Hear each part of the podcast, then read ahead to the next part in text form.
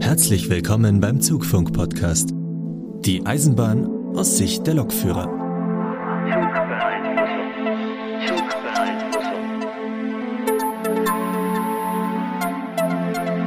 Hallo und herzlich willkommen zu einer neuen Folge vom Zugfunk-Podcast. Mit dabei ist der Sebastian aus Seelze, beziehungsweise aus Hannover, Entschuldigung. Moin. Der Sebastian aus äh, dem wunderschönen Rheinland. Hallöchen. Und unser Podcast-Gründer, der Markus, ist natürlich auch dabei. Hallo Leute. Heute haben wir mal für euch kein Hauptthema. Wir haben uns dazu entschieden, einfach mal, weil ja das auch gerne gehört wird, ähm, einfach mal so ein bisschen wieder über das allgemeine Leben des Eisenbahners zu reden und mal so ein bisschen über die letzten Tage zu sprechen, beziehungsweise über die letzten Wochen, was da passiert ist. Und ihr könnt euch darauf freuen, dass es dann in den nächsten Folgen mal wieder ein Fachthema geben wird. Aber bis dahin müssen wir aber mal über die aktuelle Lage reden. Markus, möchtest du mal anfangen? Ich muss mich irgendwie mal runterkopieren im Sendungsdokument, damit ich nicht immer anfange mit der Labereck, aber ich fange gerne an. ja, du gibst immer so einen schönen Einstieg und so erstmal, ne, erstmal die Stimmung quasi schon heben, ne, dann, dass die anderen dann wieder die Möglichkeit haben, die Stimmung wieder zu senken. Wir können es ja mal alphabetisch ordnen. Ach nee, das ändert nichts, oder? Warte mal. Ja, ähm, nee, stimmt, das naja. ändert gar nichts. Dumm. Ja, wovon kann ich erzählen? Ich kann von einer tollen Schicht erzählen. So eine Schicht, wo ich mir im Nachhinein gedacht habe, die könnte man auch gut als Lehrstück im Unterricht bringen. Weil doch äh, diverse Sachen passiert sind, äh, die berichtenswert waren. Jetzt bin ich gespannt. Ich auch. Eigentlich war das eine ganz normale, sehr ruhige Schicht mit wenig zu tun, Aufgaben drin. Das war einmal Intercity Richtung Stuttgart, den ich nur bis Esslingen gefahren bin, ähm, weil Bauarbeiten irgendwo bei Stuttgart und da sind die Züge ähm, am Stuttgarter Hauptbahnhof dran vorbeigefahren. Und dann gibt der Münchner das halt schon in Esslingen ab mhm. und dann übernimmt vor Ort jemand anderes. Stuttgart-Hater würden sagen, was ist das Schönste an Stuttgart? Die Schusterbahn. Hm. genau, schön dran vorbeifahren. genau. Ähm, und äh, zurück dann genauso wieder halt in Esslingen irgendwie eine knappe Stunde Pause und dann halt in Intercity wieder zurückfahren.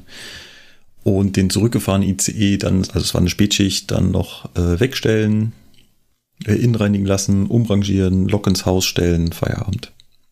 Ja, das müsst ihr auch noch alles machen. Ja. Wahnsinn. Auch okay. noch alles machen.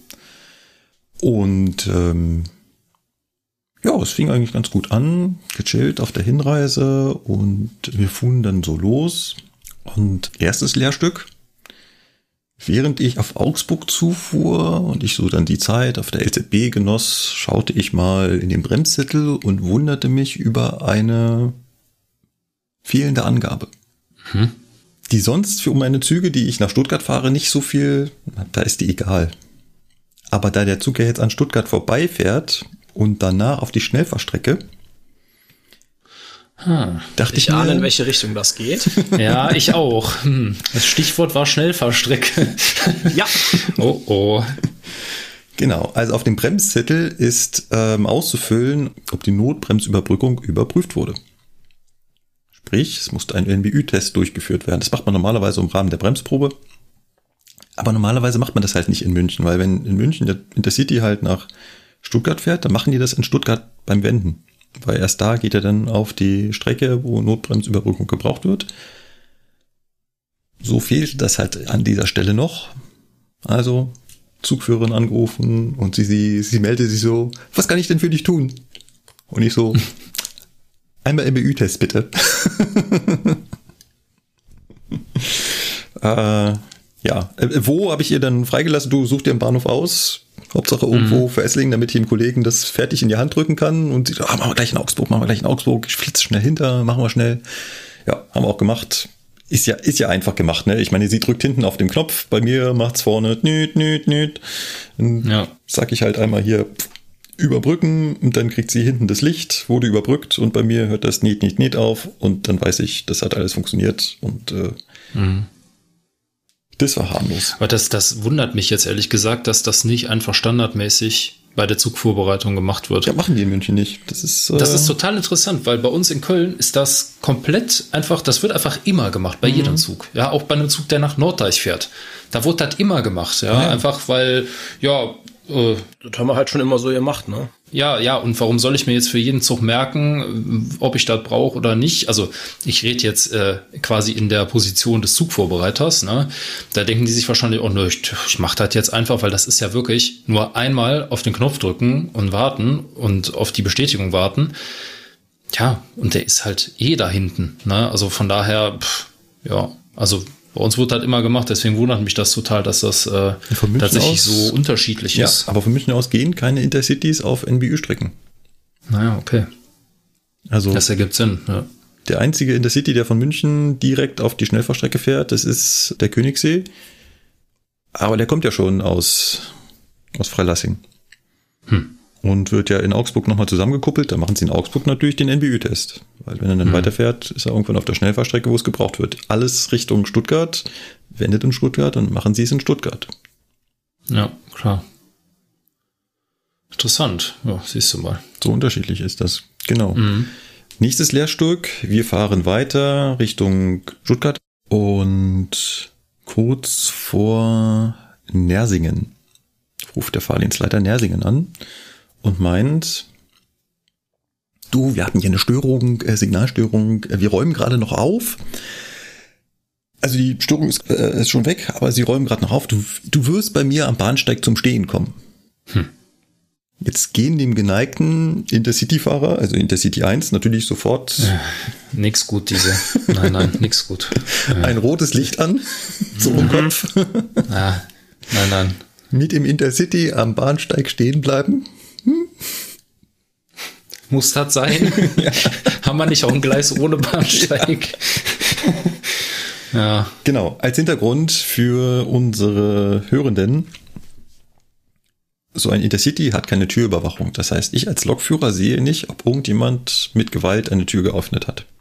Die Eisenbahn geht davon aus, dass das am Bahnsteig wahrscheinlicher ist als an Gleisen ohne Bahnsteig. Das heißt, kommt so ein Intercity an einem Gleis zum Stehen, wo ein Bahnsteig ist, befürchtet die Eisenbahn, dass jetzt Fahrgäste verleitet sind, die Türen gewaltsam zu öffnen und auszusteigen. Das lässt sich nicht verhindern. Was sich aber verhindern lässt, ist, dass ich dann losfahren würde, während die da irgendwie noch mit der Tür kämpfen. Dementsprechend muss in diesem Fall der Zugführer aussteigen und mir als Lokführer einen Abfahrauftrag geben, obwohl die Türen nicht freigegeben sind, ne? sondern der muss halt wirklich aussteigen, auch mit seinem Begleiter, muss rausgucken, muss gucken, dass alles zu ist, muss mir den Abfahrauftrag geben, in welcher Form auch immer, und dann darf ich erst weiterfahren. Genau.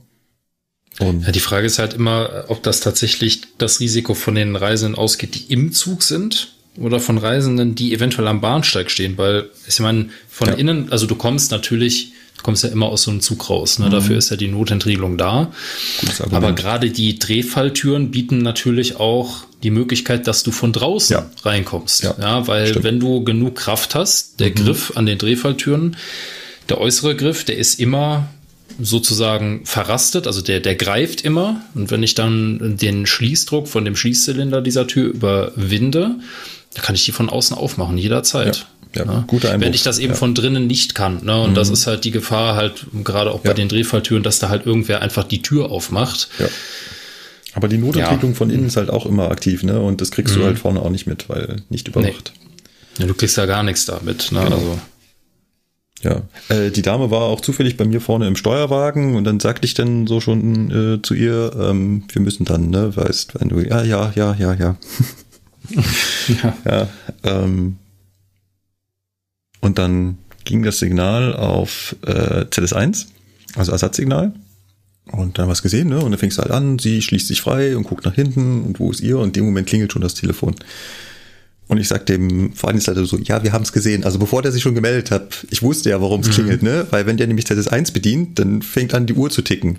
Dann muss ich ja. nämlich innerhalb von 90 Sekunden quasi losgefahren sein oder zumindest das aufgenommen haben. Wenn ich aber irgendwie gerade rumdödle und das halt nicht mitkriege, das geht nach 90 Sekunden aus, dann müsste er das nochmal bedienen. Und jedes mhm. Mal ZS1 bedienen muss er dokumentieren. Darauf haben Fahrdienstleiter keinen Bock. Ja. Und deswegen ja. ist er halt sofort ans Telefon gesprungen, als er gemerkt hat, oh, der setzt sich nicht in Bewegung, äh, muss ich mal sofort anrufen. Er hat, du Kollege, wir haben das schon gesehen, nur wir müssen jetzt erstmal hier unseren Zug abfertigen. Ah, ja, äh, ja, ja, ja, ja, macht er.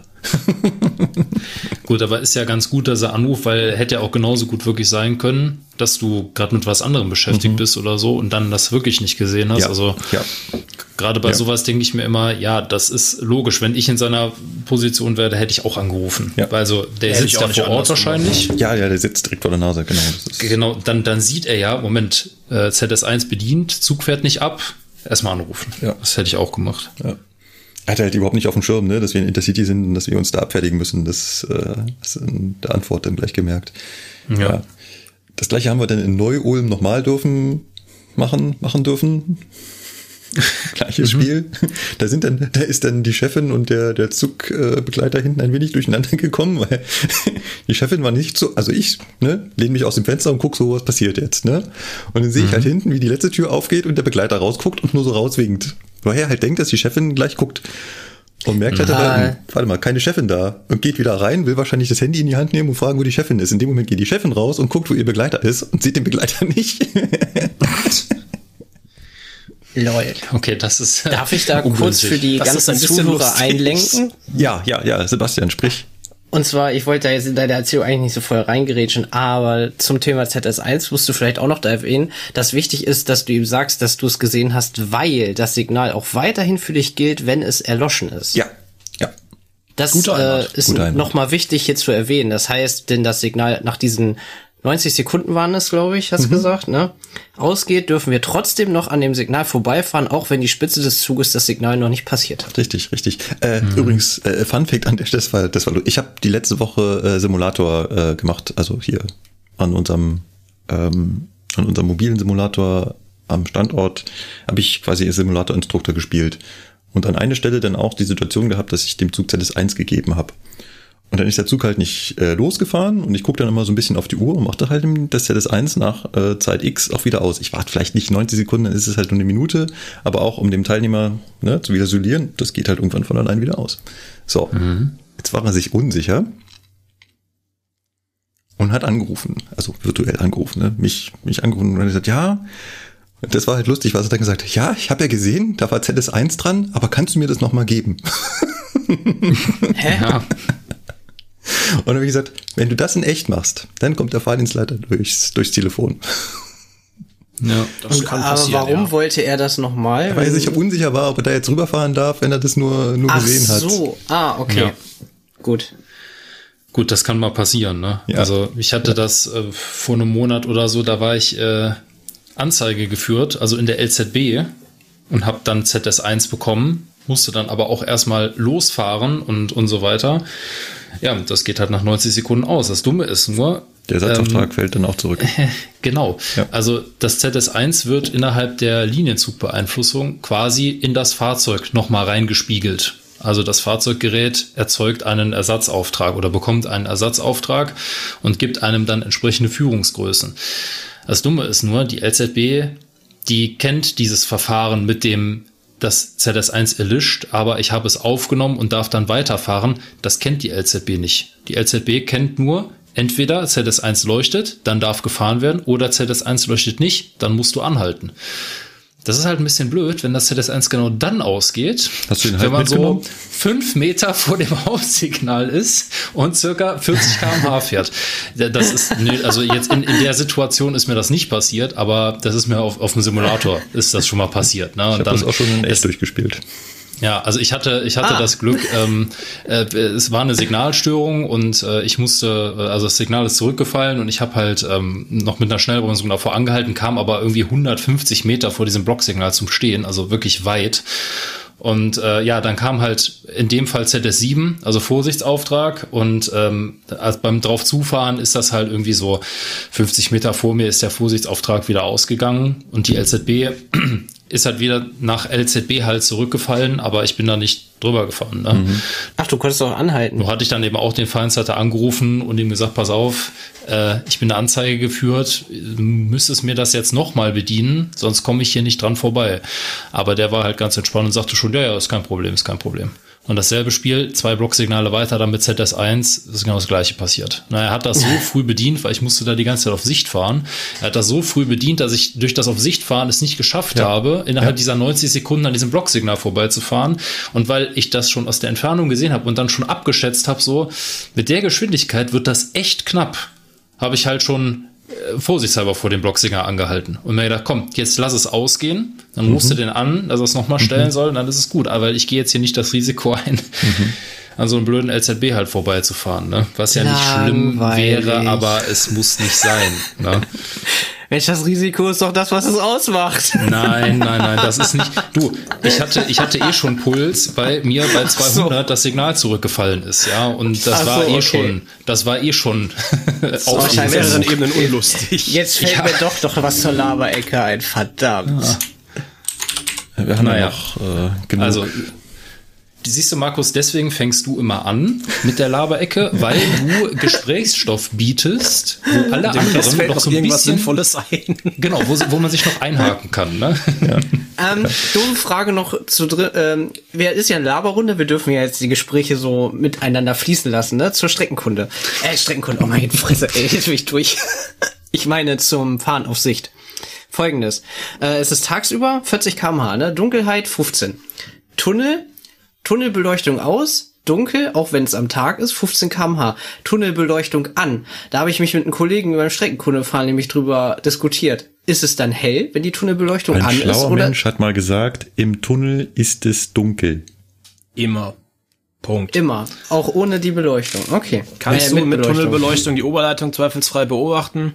Kommt jetzt drauf an, wie gut die Tunnelbeleuchtung ist, hätte ich ja, jetzt gesagt. Ne? Also ich, ich kann diese, diese äh, Diskrepanz da so ein bisschen verstehen, weil es gibt wirklich Tunnelbeleuchtung heutzutage in den Neubautunneln, die, die ist wirklich hell. Richtig, also da, da könntest du wirklich krass. meinen, aber ohne dich zu blenden. Ne? Die strahlen dann so links und rechts an den Wänden hoch, wie so indirektes Licht. Also das ist jetzt, das, das sieht fast schöner aus in so einem Tunnel als in meinem Wohnzimmer, ja, von der Beleuchtung her. Und das, ja, aber es ist halt wirklich, du könntest wirklich meinen, okay, ich sehe hier wirklich alles, aber tatsächlich, also wo es jetzt genau steht, ist dann wieder so die nächste Frage.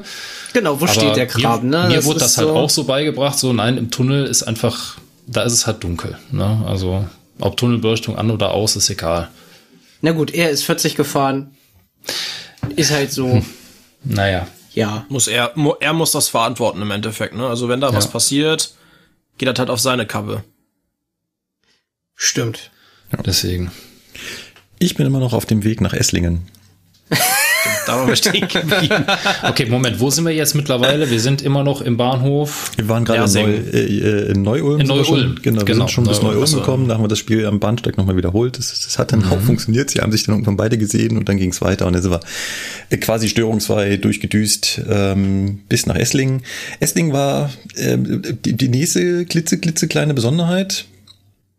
Da standen Enden in, im, im Fahrplan. Ein oh, N wie Nordpol. Ein N wie Nordpol. Hm, mhm. Es war übrigens äh, lustigerweise schon das, das fällt mir jetzt erst, wo ich das erzähle, es war schon das zweite N auf, weil ich habe den Zug ja gar nicht am Hauptbahnhof genommen. Ich hatte den ja in, in Trudering übernommen in München. Moment, erstmal Maps aufmachen, wo zur Hölle ist Trudering? Ich wollte gerade sagen, wo ist das denn jetzt wieder? das ist eigentlich nur ein S-Bahn halt, äh, östlich von München. Ah ja. Und äh, da gibt's noch so einen kleinen Mini-Güterbahnhof dazu. Und äh, mit den, also da bin ich halt mit der, mit der U-Bahn hingefahren. Kann auch mit der S-Bahn hinfahren. Ich bin mit der U-Bahn hingefahren, weil dank 9-Euro-Ticket kann man ja alles nutzen. Und war das planmäßig? Das also war auch, das, auch ja, die Gastfahrt mit der U-Bahn? Äh, äh mit der nee, S-Bahn? Nee, nee, äh, Gastfahrt mit der S-Bahn wäre planmäßig gewesen, genau. Ah, und ich habe die U-Bahn okay. genommen, weil ich dann fünf Minuten mehr Zeit hatte. Und ähm, das insgesamt war planmäßig, weil der Zug halt äh, im Prinzip an München vorbeigefahren ist. Weil, Wo kam der denn her? Ähm, ja, äh, Österreich. Hm, okay. Ah ja. Und ähm, das war eigentlich so lustig, da muss ich Zeitsprung, aber ähm, das war, ich bin halt da hingefahren und dann ist halt da so noch so ein Mini-Güterbahnhof daneben. Also wenn ihr euch das anschaut, Tudringen, da sind halt so, mhm. keine Ahnung, sechs Gleise oder sowas daneben.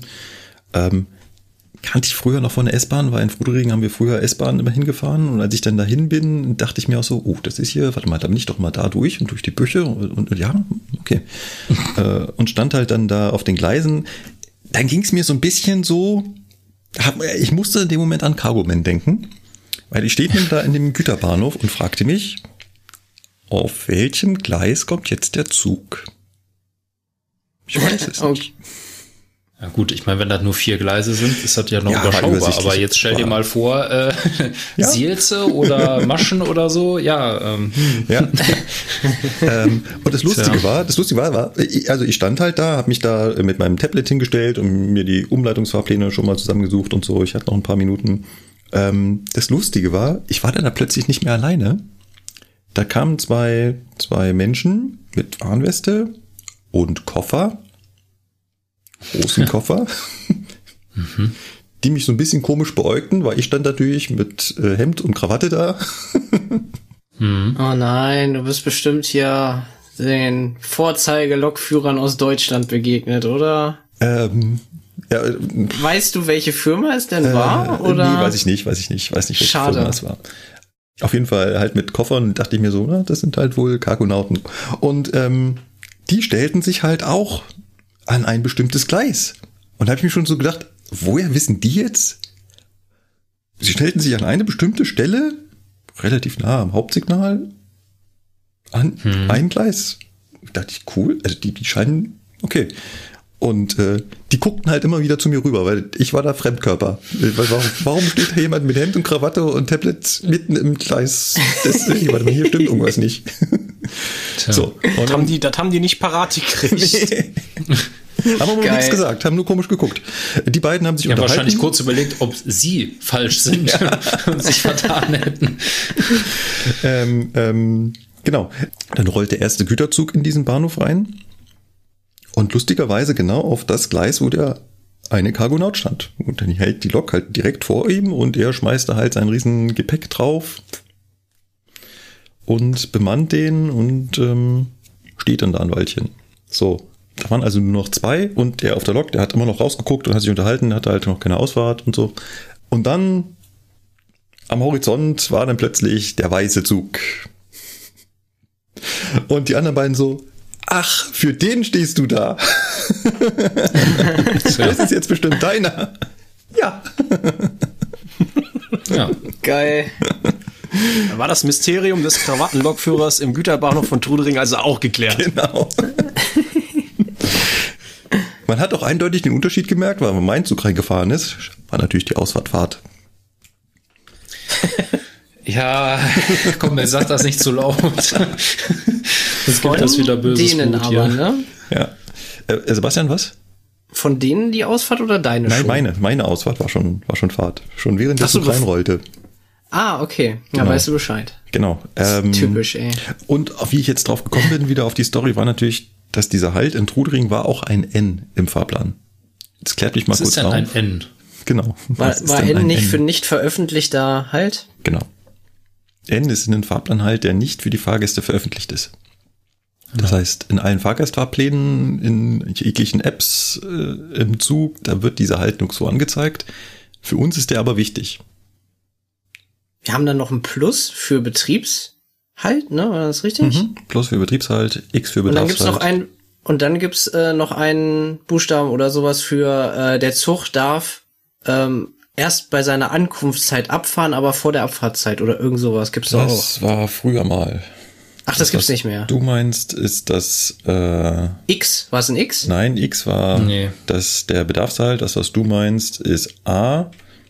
Genau. Wenn der Ach, die X, X ist der ist der ähm, was hast du gesagt? Der Bedarfshalt, ne? Genau. genau. Und, ja. Was du, du meinst, ist das A. A für mhm. nur Ankunft und dann darf der Zug gab es früher die Regel, er darf vor seiner Abfahrtzeit, aber nicht vor seiner Ankunftszeit abfahren.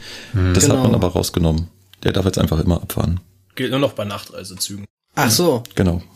Ja. Ah, okay. Aber das, den Buchstaben im Fahrplan gibt's trotzdem noch. Ja, genau, die Regel ah, okay. gibt's ja. Nur halt, dass es jetzt immer abfahren heißt im Prinzip. Genau. Ne? Muss ich mal fragen an, an äh, die anderen, wo ist denn der Unterschied zwischen einem Betriebshalt und einem nicht veröffentlichten Halt? Also jetzt nicht, nicht regelwerkstechnisch, sondern so von der, von der Art und Weise, wie man so einen Fahrplan gestaltet. Ne? Also das hätte ja auch ein Betriebshalt sein können, oder nicht? Äh, nein. Da in nein, nein, nein, nein, nein. Ganz wichtig, der Betriebshalt darf ja entfallen, wenn die Ausfahrt auf Fahrt steht. Das heißt, der ankommende Lokführer hätte ja durchfahren können, weil der Fahrdienstleiter ja, ja schon die Ausfahrt gestellt hatte. Gut, also in dem Fall ist dann äh, wegen des Personalwechsels muss es dann ein nicht veröffentlichter Halt sein, genau. damit klar ist, dass du in jedem Fall da anhalten genau. musst. Und es muss ja auch nicht unbedingt ein Personalwechsel sein. Ein nicht veröffentlichter Halt hatten wir zum Beispiel lange Zeit auch bei Nachtzügen, ähm, um das Frühstück einzuladen. Ja, stimmt wohl. Oh, und, das wäre doof, ja. da durchzufahren. Und ja, das wäre doof gewesen, durchzufahren. Soll auch schon vorgekommen sein. Ja, weil das ja. ist nämlich immer so ein bisschen die Sache.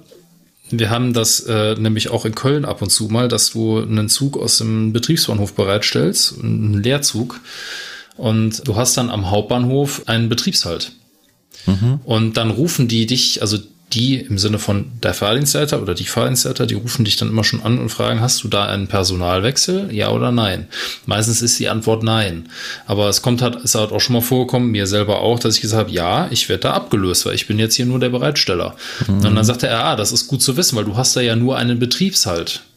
Jetzt ja. war mir diese Regelung natürlich bekannt, mit dem du darfst abfahren, wenn die Ausfahrt steht, das ist klar. Aber die Frage ist natürlich, wenn du da halt weißt, du musst da irgendwie ähm, jemanden aufsammeln oder so, oder du hast da generell einen Personalwechsel, ähm, ist, ist, natürlich auch mal so ein bisschen die Frage, was machst du denn dann? Ja, ne? ja. Ist eigentlich also, nicht so optimal. Nee, deswegen.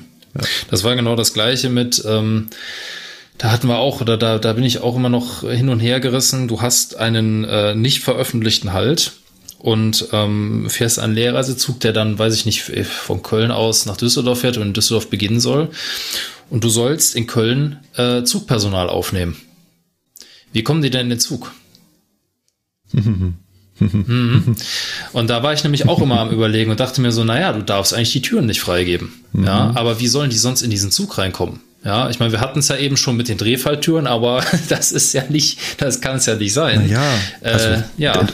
Es steht, glaube ich, nicht geschrieben, dass du die Türen nicht freigeben darfst. Das Problem ist nur, wenn du die Türen freigibst, dann musst du sie auch sauber wieder abfertigen können. Und das alleine, genau. weil du bist ja selber Zugführer, ist dann ja. Und das ist das Problem. Du bist ja. nämlich weiterhin ja auch selber Zugführer. Du nimmst ja, ja. quasi das Zugpersonal nur mit, mhm. damit die mhm. eine Gastfahrt machen. Das mhm. heißt, du kannst denen noch nicht mal sagen, fertig bitte den Zug ab. Da sagen die mhm. nämlich, nein, wir haben eine Gastfahrt. Ja. So, und du bist nämlich selber Zugführer. Und dann ist natürlich das Problem, wie machst du dann die Türen dazu? Ja. Also ich würde sie nicht also freigeben, ist, sondern die sollen bitte schön zu mir vorkommen und äh, dürfen sich dann in diese eine Tür rein. Oder sie machen sich selbst äh, Notentriegeln, irgendwas, aber nicht Türen freigeben. Ja. Ja, deswegen, also da äh, bin ich auch immer noch am Hadern, aber das mhm. ist halt, äh, mhm. es kommt selten vor. Meistens fährt das Zugpersonal der Gastfahrt mit irgendeinem anderen Zug dann, aber ja, ne, da bist du dann auch immer am überlegen, so Türen auf, Türen zu, Hü oder Hot, was ist denn jetzt? Ne? Ja, ja. Naja. Die, die Herausforderung naja. für Überleben. Ähm, stellt sich übrigens raus, ich fahre mit dem Zug dann irgendwann in Esslingen ein.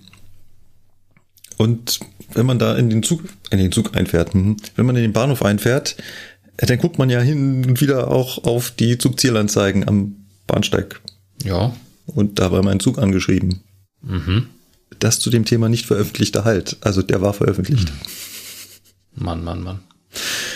Ist denn da jemand eingestiegen? Ja, sind diverse Menschen ein- und ausgestiegen. Also ähm, war da am Anfang ein bisschen, war am Anfang ein bisschen Verwirrung, weil ich bin dann ne, hingefahren und stand dann schon der Ablöser und fahre dann zu dem Ablöser hin und frage den Ablöser halt so, äh, ob, ob das denn hier ein Halt wäre. Und er so, ja, damit ich hier einsteigen kann. Nee, so meinte ich das nicht. Ja. Das ist mir schon klar, dass wir jetzt hier Personalwechsel machen. Ähm, die Frage ist nur, hast du gesehen, ob das hier ein planmäßiger Halt ist? Ach so, ja, ja, ja. Zugführer geht davon aus, dass nicht. Und dann, ja, okay. Aber haben wir hingekriegt, alles halb so wild. Äh, alle Fahrgäste, die drin waren, waren drin. Und mal abgesehen davon, dass natürlich wieder zu viele drin waren, weil es hat mir die, dann, der hat dann noch eine Minute gestanden, dann habe ich noch ganz kurz mit der Zugführerin gequatscht und gesagt, also sie hat seit, seit Augsburg, glaube ich, gekämpft, dass sie die Leute rauskriegt, die nach Stuttgart wollten. Okay. Oh Mann. Weil natürlich die Leute gewohnt sind, dass dieser Zug nach Stuttgart fährt. Nur an diesem Tag fuhr er halt an Stuttgart vorbei. Das heißt, sie mussten äh, sich einen anderen Zug suchen. Also entweder Regionalverkehr oder ich glaube, die ICEs sind auch Stuttgart angefahren. Hm. Ähm, ja, und dummerweise hat sie dann gemeint, dass auch unterwegs, weiß nicht, Günzburg oder so, dann dummerweise auch mal wieder dran stand, dass der in Stuttgart hält. Station und Service. Gut, das ist halt irgendwie dumm, ne? Also, ja. Tja, aber das da fragt man sich wieder, wie, ob da wirklich jemand händisch eingreifen müsste. Ne? Ja. Weil eigentlich, das ist ja, das kannst du alles über das System machen. Mhm. Ja, und.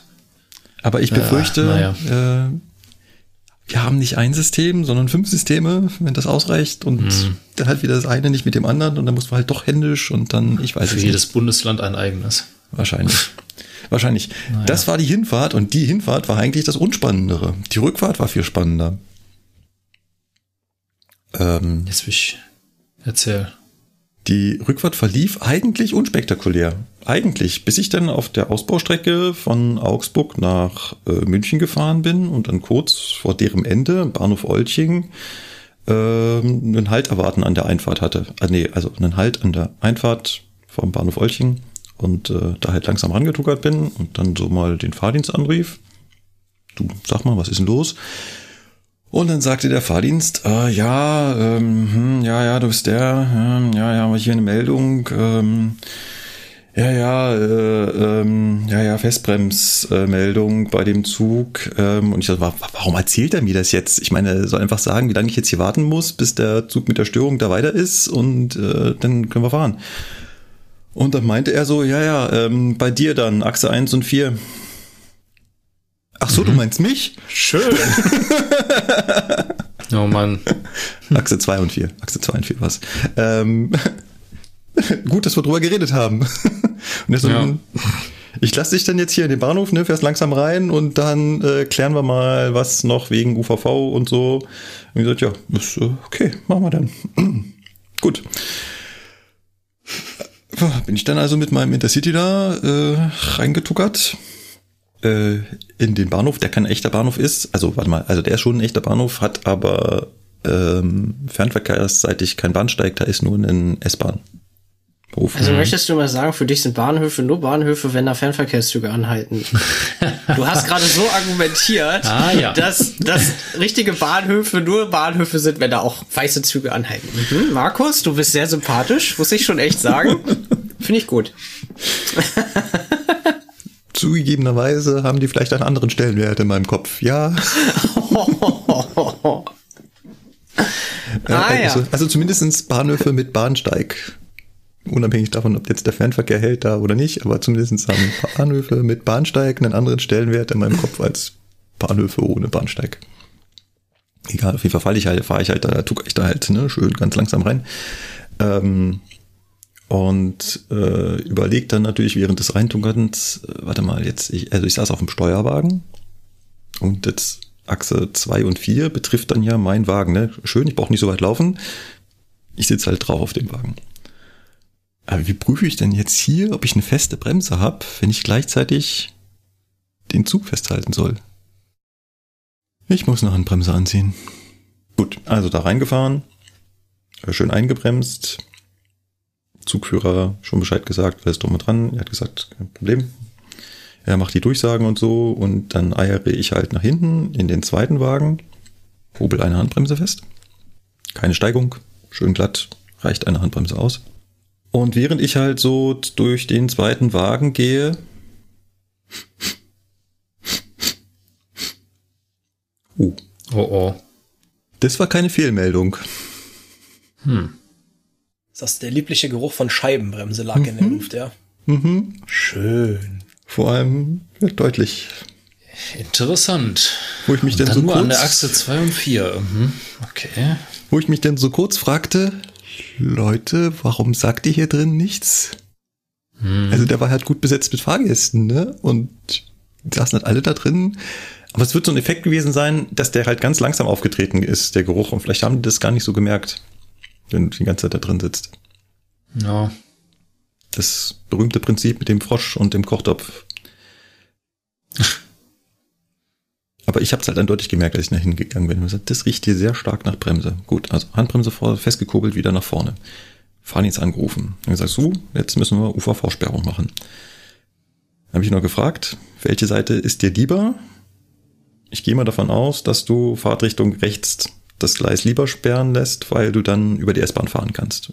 Ja, so, hm, hm, hm, hm, ja, ja, machen wir so.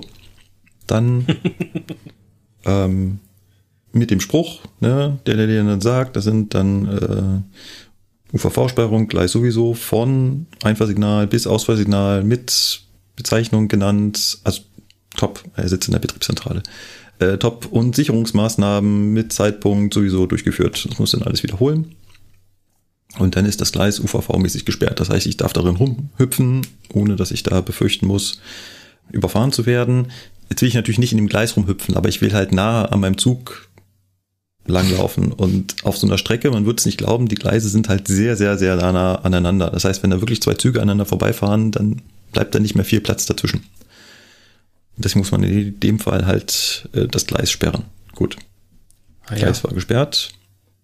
Dann konnte ich natürlich auch meine Bremse lösen, meine Druckluftbremse, weil der Zug wurde ja dann durch die Handbremse festgehalten. Und dann halt ausgestiegen auf der freien Strecke,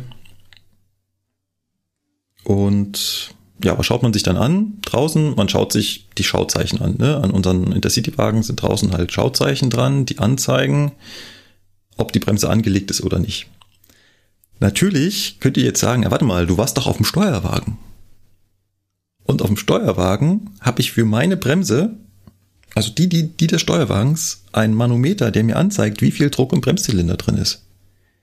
Hm. Das heißt, in dem Moment hätte ich dem schon sagen können, nein, die Bremse ist gelöst. Ich kann hier drauf gucken. Da ist nichts drin. Aber ich bin dann trotzdem ausgestiegen, ne, um nachzugucken. Und man glaubt halt nicht, beide Schauzeichen waren grün. Grün heißt gelöst. Ja. So, habe ich gesagt, hm, das ist jetzt aber blöd. Gut. Was hat er gesagt? Achse 2 und 4.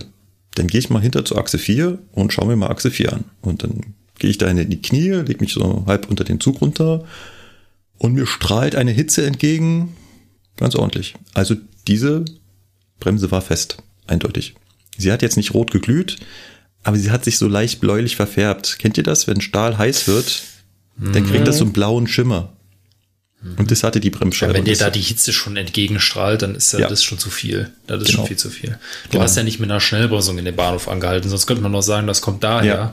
Nee, du bist ja normal da reingefahren. Bin ja ganz normal reingefahren, so sehr viel mit E-Bremse, ne, wie du halt so auf ein gechilltes äh, halt hinfährst. Und dann habe ich ja vor dem Einfahrsignal noch ein paar Minuten gestanden, bin dann in ja. den langsam reingefahren, bin da langsam angehalten, dann hin und her gelaufen. Also da war genug Zeit, dass eine Vollbremsung hätte abkühlen müssen und die war noch, die war richtig, richtig heiß. Hm. Ja. Tja. Was machst du jetzt? Bremse wird angezeigt als gelöst, aber scheinbar sind einzelne und wirklich nur zwei und vier, ne? Die anderen waren in Ordnung. Ja, was machst du jetzt? Du stehst davor und die einzige Möglichkeit, die du hast, eigentlich das zu überprüfen, ist entweder ja beim Steuerwagen halt durch dein Manometer und ansonsten halt durch die Schauzeichen.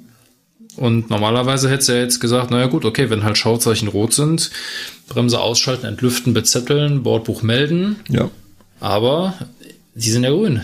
Ja. so.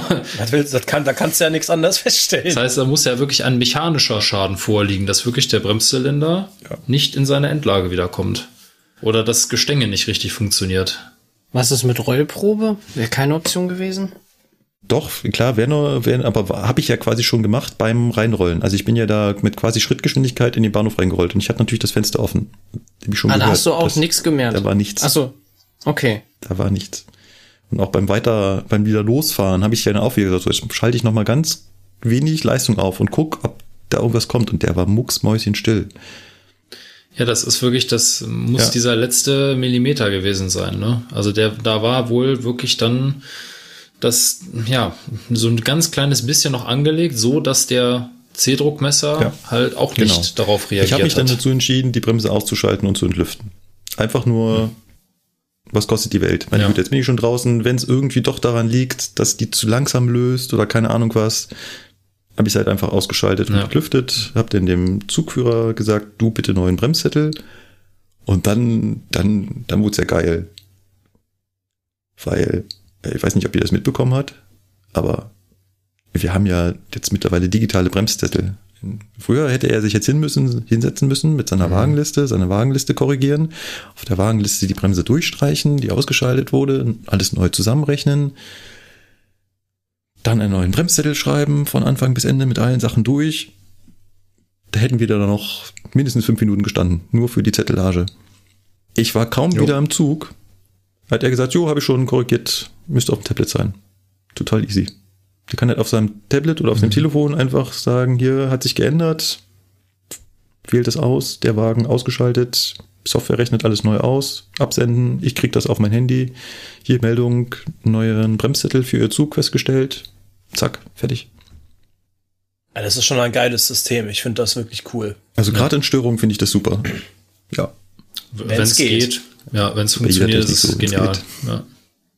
Ja, gut, also die, die habe, die Ausfallrate ist ja also bisher relativ gering, deswegen ist es schon okay.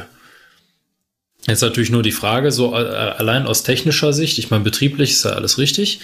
Aus technischer Sicht ist es halt schon ein bisschen komisch, ne, dass das äh, ja. dann auf einmal so passiert, ne? Das war auch ja halt nicht die erste, ne? Das ist, da, da, da denkst du in der Situation, ja, da denkst du in der Situation auch nicht dran, aber was man natürlich irgendwie probieren hätte können, ist ähm, den Bremszylinder so zu lockern oder nochmal so zu bewegen, dass man halt mit einer Schnellbremsung anlegt, dass mhm. der wirklich stark arbeiten muss und schnell. Ja. Ähm, und dann nochmal äh, richtig löst von, von 0 Bar direkt auf 5, nicht mit irgendwie dazwischen hin und her hampeln, sondern wirklich einmal komplett lösen. Ja, im Zweifelsfall noch angleichen mal und dann, ja, mal gucken, ob es dann, aber Gut, was willst genau. du machen? Du kannst dich nur auf die Schauzeichen verlassen. Keiner klettert Vor in das Drehgestell ran und guckt wirklich, ob da so ein Millimeter Luftspalt ist. Ne? Ähm, ja, ja, ja, ja, ja. Mal abgesehen davon, dass der Bahnhof Olching ja. äh, 20 Kilometer von München Hauptbahnhof entfernt ist.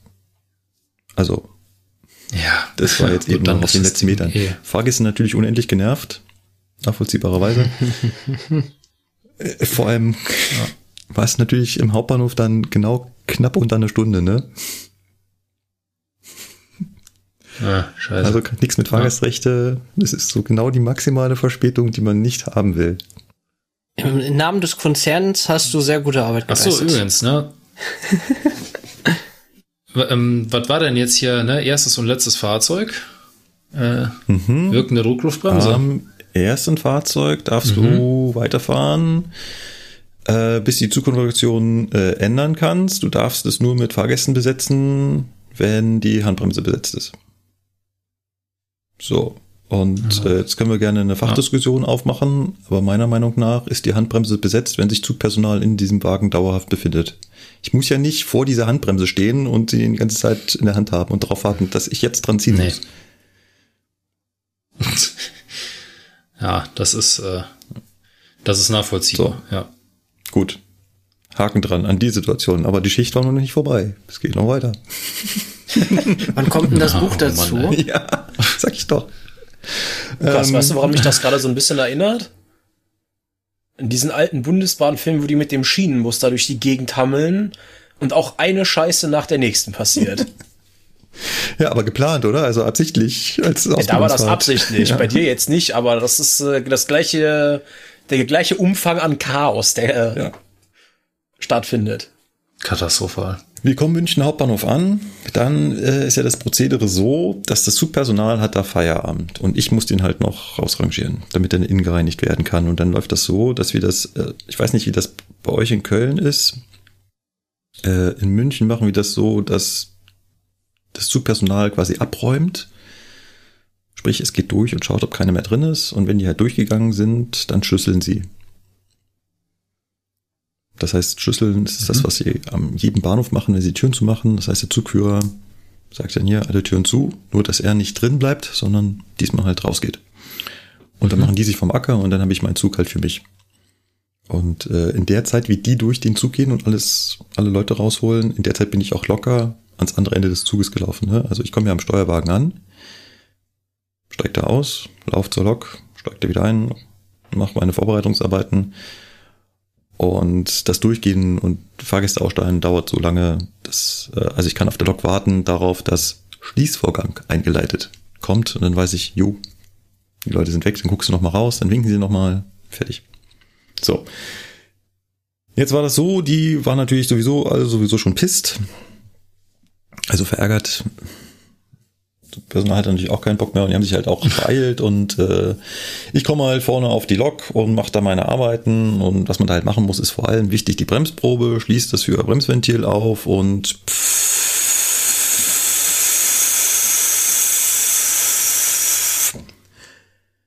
er füllt nicht. Hm. Da geht hier irgendwie die Luft weg, ne? Ja, irgendwo mehrere Ebenen ungünstig. ja, ja, du, irgendwie geht mir hier die Luft weg. Du, ich weiß auch nicht. Ja. Äh. Zugpersonal ist halt natürlich schon weg. Für Westpartie wieder hm. abschließen, Zug ja. abschließen, nach Hause gehen. Fertig. Ende. Ja. Wäre schön, wenn es so einfach wäre. Das ist dann der Cargo Way of Life, ne? Kurz noch anrufen. Ja, ich habe dich hier gleich so so was hingestellt, ne? Ich gehe nach Hause. Genau. Du, ich krieg die Karre hier nicht aufkurs, ich bin weg, war. Ich hab Folgeleistung, war. Und tschüss. Genau. Ich fahre ich fahr aber Gastfahrt ich runter, ne? Ich bin weg. Das ist einer meiner Lieblingssprüche. Ich habe Folgeleistung. Das ist echt. Oh Mann, das ist so dumm. Ah, naja, egal. Ich hatte in dem Moment eine Eingebung, was es gewesen sein könnte. Ich denke mal, äh, Lukas und Sebastian hm. können sich auch vorstellen, was es ist.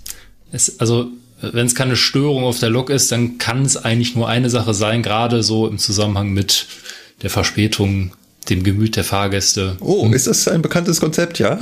Nein, das ist kein bekanntes Konzept, aber das ist halt so, äh, wir sind ja auch lange genug dabei. Ne? Schlussfolgerung. Und wenn man so ein bisschen Ahnung hat, dann weiß man, wo Luft entweichen kann. Ja. Ähm, ich bin dann auf die Idee gekommen, äh, auf der Lok einfach mal NBÜ zu aktivieren. Ja, das äh, ist eine gute Sache. Denn in dem Moment, wo ich die NBÜ aktiviere, schrie mich die Lok an mit Notbremse. Notbremse. Notbremse. Mhm. Da kam also die Sprachausgabe, dass irgendjemand die Notbremse gezogen hat. Also, was macht schon Markus? ein ziemlich arschiger Move, ey. Ja. Was macht Markus? Bremst den Zug also wieder ordentlich ein, schließt das Führerbremsventil ab, sagt dem Fahrdienst Bescheid. Du hier, Gleis, weiß ich nicht, was war, 14, glaube ich. Ich bleib da mal stehen. Mir hat so ein Held von Fahrgast die Notbremse gezogen. Der Fahrdienst ist auch gechillt. Oh ja, die haben sie Notbremse gezogen, ist in Ordnung. Du meldest dich und eierte dann nach hinten. Und jetzt ist die Frage, wie findet man raus, wo die Notbremse gezogen wurde? Weil hm. die Lok sagt das nicht. Also die Lok spricht nur vor sich hin, dass die Notbremse gezogen wurde. Wo? Weißt du nicht. Das ist nämlich eigentlich Aufgabe des Zugpersonals, das festzustellen. Jetzt gab es natürlich kein Zugpersonal, ich war da alleine. Das heißt, ich musste jetzt durch den Zug eiern und gucken, äh, wo die Notbremse gezogen wurde. Und jetzt kannst du dir natürlich nicht jeden einzelnen Notbremsgriff antun. Der hat viele. Gerade so. die Wagen mit Abteilen ist halt in jedem Abteil eine Notbremse drin. Da gibt's zwei Tricks für. Ich habe beide Tricks in der falschen Reihe angewendet, aber ich habe sie angewendet. ja, erzähl mal. Also zum einen gibt's den Trick, dass an dem Schaltkasten, am S1, wie der so schön heißt, äh, der Leuchtmelder aufleuchten müsste, dass in diesem Wagen eine Notbremse gezogen wurde. Der blinkt dann so schön rot. Und im Prinzip mhm. hätte ich nur durch den Zug rennen müssen und gucken müssen, welche, welcher Wagen blinkt rot. Ich renne also durch den gesamten Zug, komme am Steuerwagen an, es hat nicht ein Wagen rot geblinkt. Hm, klasse. Freut okay. man sich ja. Okay, also Trick Nummer zwei. Ich habe ja ein Gehör, also wieder vor zur Lok. Diesmal das Führerbremsventil nicht absperren, sondern das Führerbremsventil Luft reinpumpen lassen in die Leitung. Und die Luft, die reingeht, die muss ja irgendwo auch wieder rauskommen. Und an dem Wagen, der halt, wo die Notbremse gezogen wurde, da muss er jetzt irgendwie Luft abblasen. Also, Lok pumpen lassen und selber nach hinten gegangen und halt geguckt, wo kommt die Luft her. An dieser Stelle vielleicht auch an die angehenden Eisenbahner den Tipp, geht nicht so weit, wie ihr glaubt, ah, hier ist es laut, da kommt die Luft her. Trick geht so lange im Zug entlang, bis das Luftausströmgeräusch wieder leiser wird. Weil man sich sehr schnell dabei vertut, zu glauben, wo das herkommt. Weil dieses Luftausströmgeräusch, das hörst du halt, ja, das hörst du halt am ganzen Zug. Und äh, das genau zu lokalisieren fällt einem da ein bisschen schwer und dann steht man halt davor und glaubt, hier wär's dann. Oh, ist ja auch total laut, hier ist das. Trick ist halt, geht so lange, bis ihr merkt, dass es wieder leiser wird. Dann weißt du nämlich, okay, das muss halt als hier kurz hinter mir sein. Das ist sowas, das äh, machen wir immer im Rahmen der Bremsprobeausbildung mit den Teilnehmern. Also Notbremse ziehen und äh, den Wagen, also den, den ganzen Wagenpark so behandeln, dass man das nicht zu Beginn der Bremsprobe direkt hört. Mhm ähm, sondern dann halt irgendwo im Zugverband die Hauptluftleitung unterbrechen und dann in dem hinteren Teil davon die Notbremse ziehen. Dann mhm. hört man das ja erstmal nicht. Mhm. Und dann stehen die meisten auch davor, ja, irgendwie, jetzt strömt irgendwo Luft aus. Ne? Und dann kommt dann auch so der Ablauf so, ja, was kann denn die Hauptluftleitung entlüften und hin und her. Und dann kommen die meisten auch dann dahin, genau das, was du sagst, ja, hier ist es laut, hier muss das sein. Das Problem ist, da, wo die Luft ausströmt, das ist halt an einem Wagenende. Ja, und da ist ja dann direkt daneben der Nachbarwagen. Das ist halt mhm. wirklich, da muss man schon genau hingucken oder halt auch mal mit der Hand fühlen, wo die Luft herkommt, um wirklich zu sagen, das ist der linke oder der rechte Wagen. Ja. Weil das eigentliche Ventil, das die Luft aus der Hauptluftleitung rauslässt, sitzt am Wagenende. Das ist nicht die, der Notbremsgriff an sich, der die Luft da rauslässt. Das genau. ist ein so war es früher mal, Ventil. aber mittlerweile ja. nicht mehr. Äh, ja, ich bin dann in den Wagen eingestiegen und schaute an die Schalltafel und da hat der Leuchtmelder rot geblinkt. Also war Markus beim ersten Mal scheinbar nur zu blöd, äh. wirklich. Aber wie das halt immer so ist, ne? Hm. Ja, dann, dann nächste Aufgabe, jeden einzelnen Notbremsgriff finden und gucken, ob der zu ist. Und das war ein erste Klassewagen. Natürlich war es ein erste Klassenwagen, weil nur in der ersten Klasse sitzen die Arschlöcher, die sowas machen. ein Abteilwagen, also in jeden Abteil reinklettern, gucken, ob da die Notbremse. Und ja, beim, weiß ich nicht, fünften oder sechsten Abteil dann Vierkant rein, klack, und schon was leise. Mhm. Ja, sowas hält halt einfach auf, ne? Ja. Das ist, ist schon ziemlich dumm, also. Und es war also offensichtlich, also das ist kein Punkt, wo man sich festhält beim Aussteigen oder so. Das kennt man ja, wenn, wenn die so im, im Gang angebracht sind, die Notbremsgriffe, dann könnte man sich vorstellen, dass da jemand halt im Vorbeigehen hingegriffen hat, sich vergriffen hat, sich eigentlich festhalten wollte, er ist gerade irgendwie, ja. aber nicht in einem Abteil. Also ganz ehrlich, wenn du nicht gerade 2,50 Meter groß bist, dann ist der Notbremsgriff auch nicht auf deiner typischen Armhöhe. Ja, also normalerweise Notbremsgriff irgendwo in der Höhe von zwei Metern oder so angebracht, dass du da wirklich hingreifen musst. Da hält sich auch normalerweise nie einer fest. Ja. Also ja, diese, diese Geschichte, die immer auf dem Simulator erzählt wird, ja, hier Oma hat ihren Regenschirm da irgendwie eingehakt oder so, ja, ja, komm, ist, ist gut, ne? Das ist so ein Ammenmärchen ne, für einen Simulator, um irgendeinen Vorwand zu haben, dass die Notbremse gezogen wurde. Ja. Aber. ja, dann äh, noch den Zug da rausrangiert, dann wird er da innen gereinigt, dann ähm, meldet sich dann der Fahrdienst und sagen, ja, ähm, Rangierer haben wir leider nicht, musst ihn alleine umsetzen, aber hast ja einen Steuerwagen, kannst ja. Ich habe schon mitgerechnet. Äh, dann den noch umrangiert, dann stand der dann auch noch an der falschen Stelle. Weißt du, dann stellst du den da halt umsetzen, stelle ich auf das, ja, es war ja auch so ein bisschen meine Schuld. Also ich stelle den dann halt auf das, auf das Gleis, mach die Handbremsen fest, äh, will schon die Lok abrüsten, dann kommt der, da der Rangierer an, und meint schon, oh, wir müssen noch mal umsetzen, wir müssen noch mal ziehen, das passt ja alles nicht. Er passt halt nicht genau in die Heizung, ne? Hab ich halt in dem Moment keinen Blick für ja. gehabt, als ich den da hingestellt habe. Dachte hier, passt gut ins Gleis ran, hier stelle ich den hin. Ich persönlich darf ihn ja nicht an die Heizung hängen, das muss halt der Rangierer machen, der da irgendwann auftaucht und der hat dann gesagt, nee, das passt nicht. Und dann müssen wir noch mal, also Handbremsen wieder auf. Gut. Ja, äh, das war's. War, war lustig. Ich war, ich war danach gut durch. Da hast du auch ehrlich gesagt keine Lust mehr danach, ne? Ist ja einfach auch einfach mal froh, wenn du jetzt nach Hause gehen kannst und in Ruhe ein kühles Bier trinken kannst. Darauf freust du dich. Und äh, genau, natürlich darauf freue ich mich. Vor allem auf das äh, Glas Milch, kalte Milch. Ähm, hm. Mir ist danach, das, das Schlimme ist ja, einem fallen ja immer die Sachen danach ein, ne?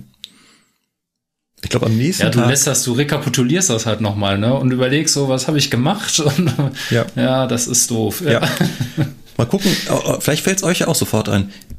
Was hätte ich denn am Steuerwagen, am Steuerwagen noch machen können, wenn ich da das Problem habe, dass die Bremse fest ist? Mhm. Wenn es jetzt auf die Zusatzbremse raus. Ja, ich hätte die verdammte Zusatzbremse absperren können. Ja gut, Stimmt. wenn das so ein Steuerwagen ist, dann ja. Ja, es war so ein Steuerwagen. Habe ich danach auch überlegt mhm. und dann kam mir so, ich hätte den Steuer, ich hätte die Zusatzbremse und dann kam so, fuck, aber nicht jeder Wagen hat den Absperrrahmen für die Zusatzbremse. Was, was ja. für ein Wagen war das? Nämlich Unterlagen nochmal rausgesucht. Nee, das war so ein Wagen, der müsste den gehabt haben. Ja. Aber der ist auch nicht so richtig zugänglich. Da hätte ich mich auch echt unter den Zug legen dürfen und den dann ja. äh, suchen. Vor allen Dingen, du musst wissen, wo der ist. Ja. Der ist nämlich nicht beschriftet am Langträger. Ja. Damit genau. kriegt man die, die Leute ja auch immer bei der Steuerwagenausbildung. ja. Genau, das sind halt immer solche Sachen, die fallen dann danach ein. Ja. Mhm. Ähm, spannende Schicht. Ich hatte so eine ähnliche Schicht, zwei Wochen, glaube ich, später ähm, hatte ich nochmal die Schicht mit Esslingen und wieder zurück. Übrigens wusstet ihr, wie schön Esslingen ist? Ja, das ist vom Bahnhof, wenn du da Richtung in Altstadt gehst, gar nicht so hässlich. Ja, definitiv. Hat ja, eine wunderschöne ja. Altstadt mit, mit Fachwerkbauten und O-Bussen. Ah, okay. Mhm. Ja, ich meine, Esslingen ist eine der letzten Städte, die nur einen O-Bus hat, ne? Mhm. Ja, also wenn ich nicht nach Stuttgart muss, bin ich eigentlich auch schon froh. Deswegen, also so spontan ist erstmal alles schöner als Stuttgart. Aber ihr seid als Kölner nicht nach Esslingen gefahren, oder? Dass ihr an Stuttgart vorbei seid? Hattet ihr doch, sowas drin? Doch? Doch, doch. Es gibt da sogar Bilder von, habe ich gehört. Ah ja, irgendwer musste ja den Zug abnehmen. Äh, war, war, war kein Kölner, ansonsten hätte ich es gewusst, äh, aber äh, gut zu wissen. Vielleicht hätte man sich auch da treffen können. Ja, nee, ja, auf jeden Fall die, unsere äh, ja. neue Top-Dienststelle Koblenz oder so. genau. Vielleicht. Nee, ich habe ein paar Wochen später habe ich äh, Feuerwehr gespielt. Was heißt es für euch, wenn euch ein, ein, ein äh, Lokführer, ein Eisenbahner sagt, er hat Feuerwehr gespielt? Ja, du hast irgendeine Zug stand schon eine halbe Stunde am Bahnsteig und du bist dann da mit rotierenden Beinen hingeflitzt oder, so. oder was? So, oder Lukas? Was hättest du gedacht? Ja, oder du hast, ja, so hat, so habe ich das halt mal erlebt, ne? Das halt gerade im Sommer passiert das schon mal, dass sich irgendwie so vertrocknetes Laub irgendwo entzündet und dann geht man halt mal hin mit dem Feuerlöscher und löscht also. halt mal eben. Also jetzt wirklich wörtlich genommen wirklich Feuerwehr, ne? Aber Nein, äh, äh, ja, da das, da, da Streckenlaufführer nicht deine Haupttätigkeit ist, trifft es wahrscheinlich auf das zu, was Sebastian sagt. Äh, fast, fast. Am Wochenende, Samstag, Vormittag, klingelt das Diensttelefon, der Lokleiter ist dran. Markus, Markus, Markus, mir ist da eine Schicht aufgegangen am Sonntag.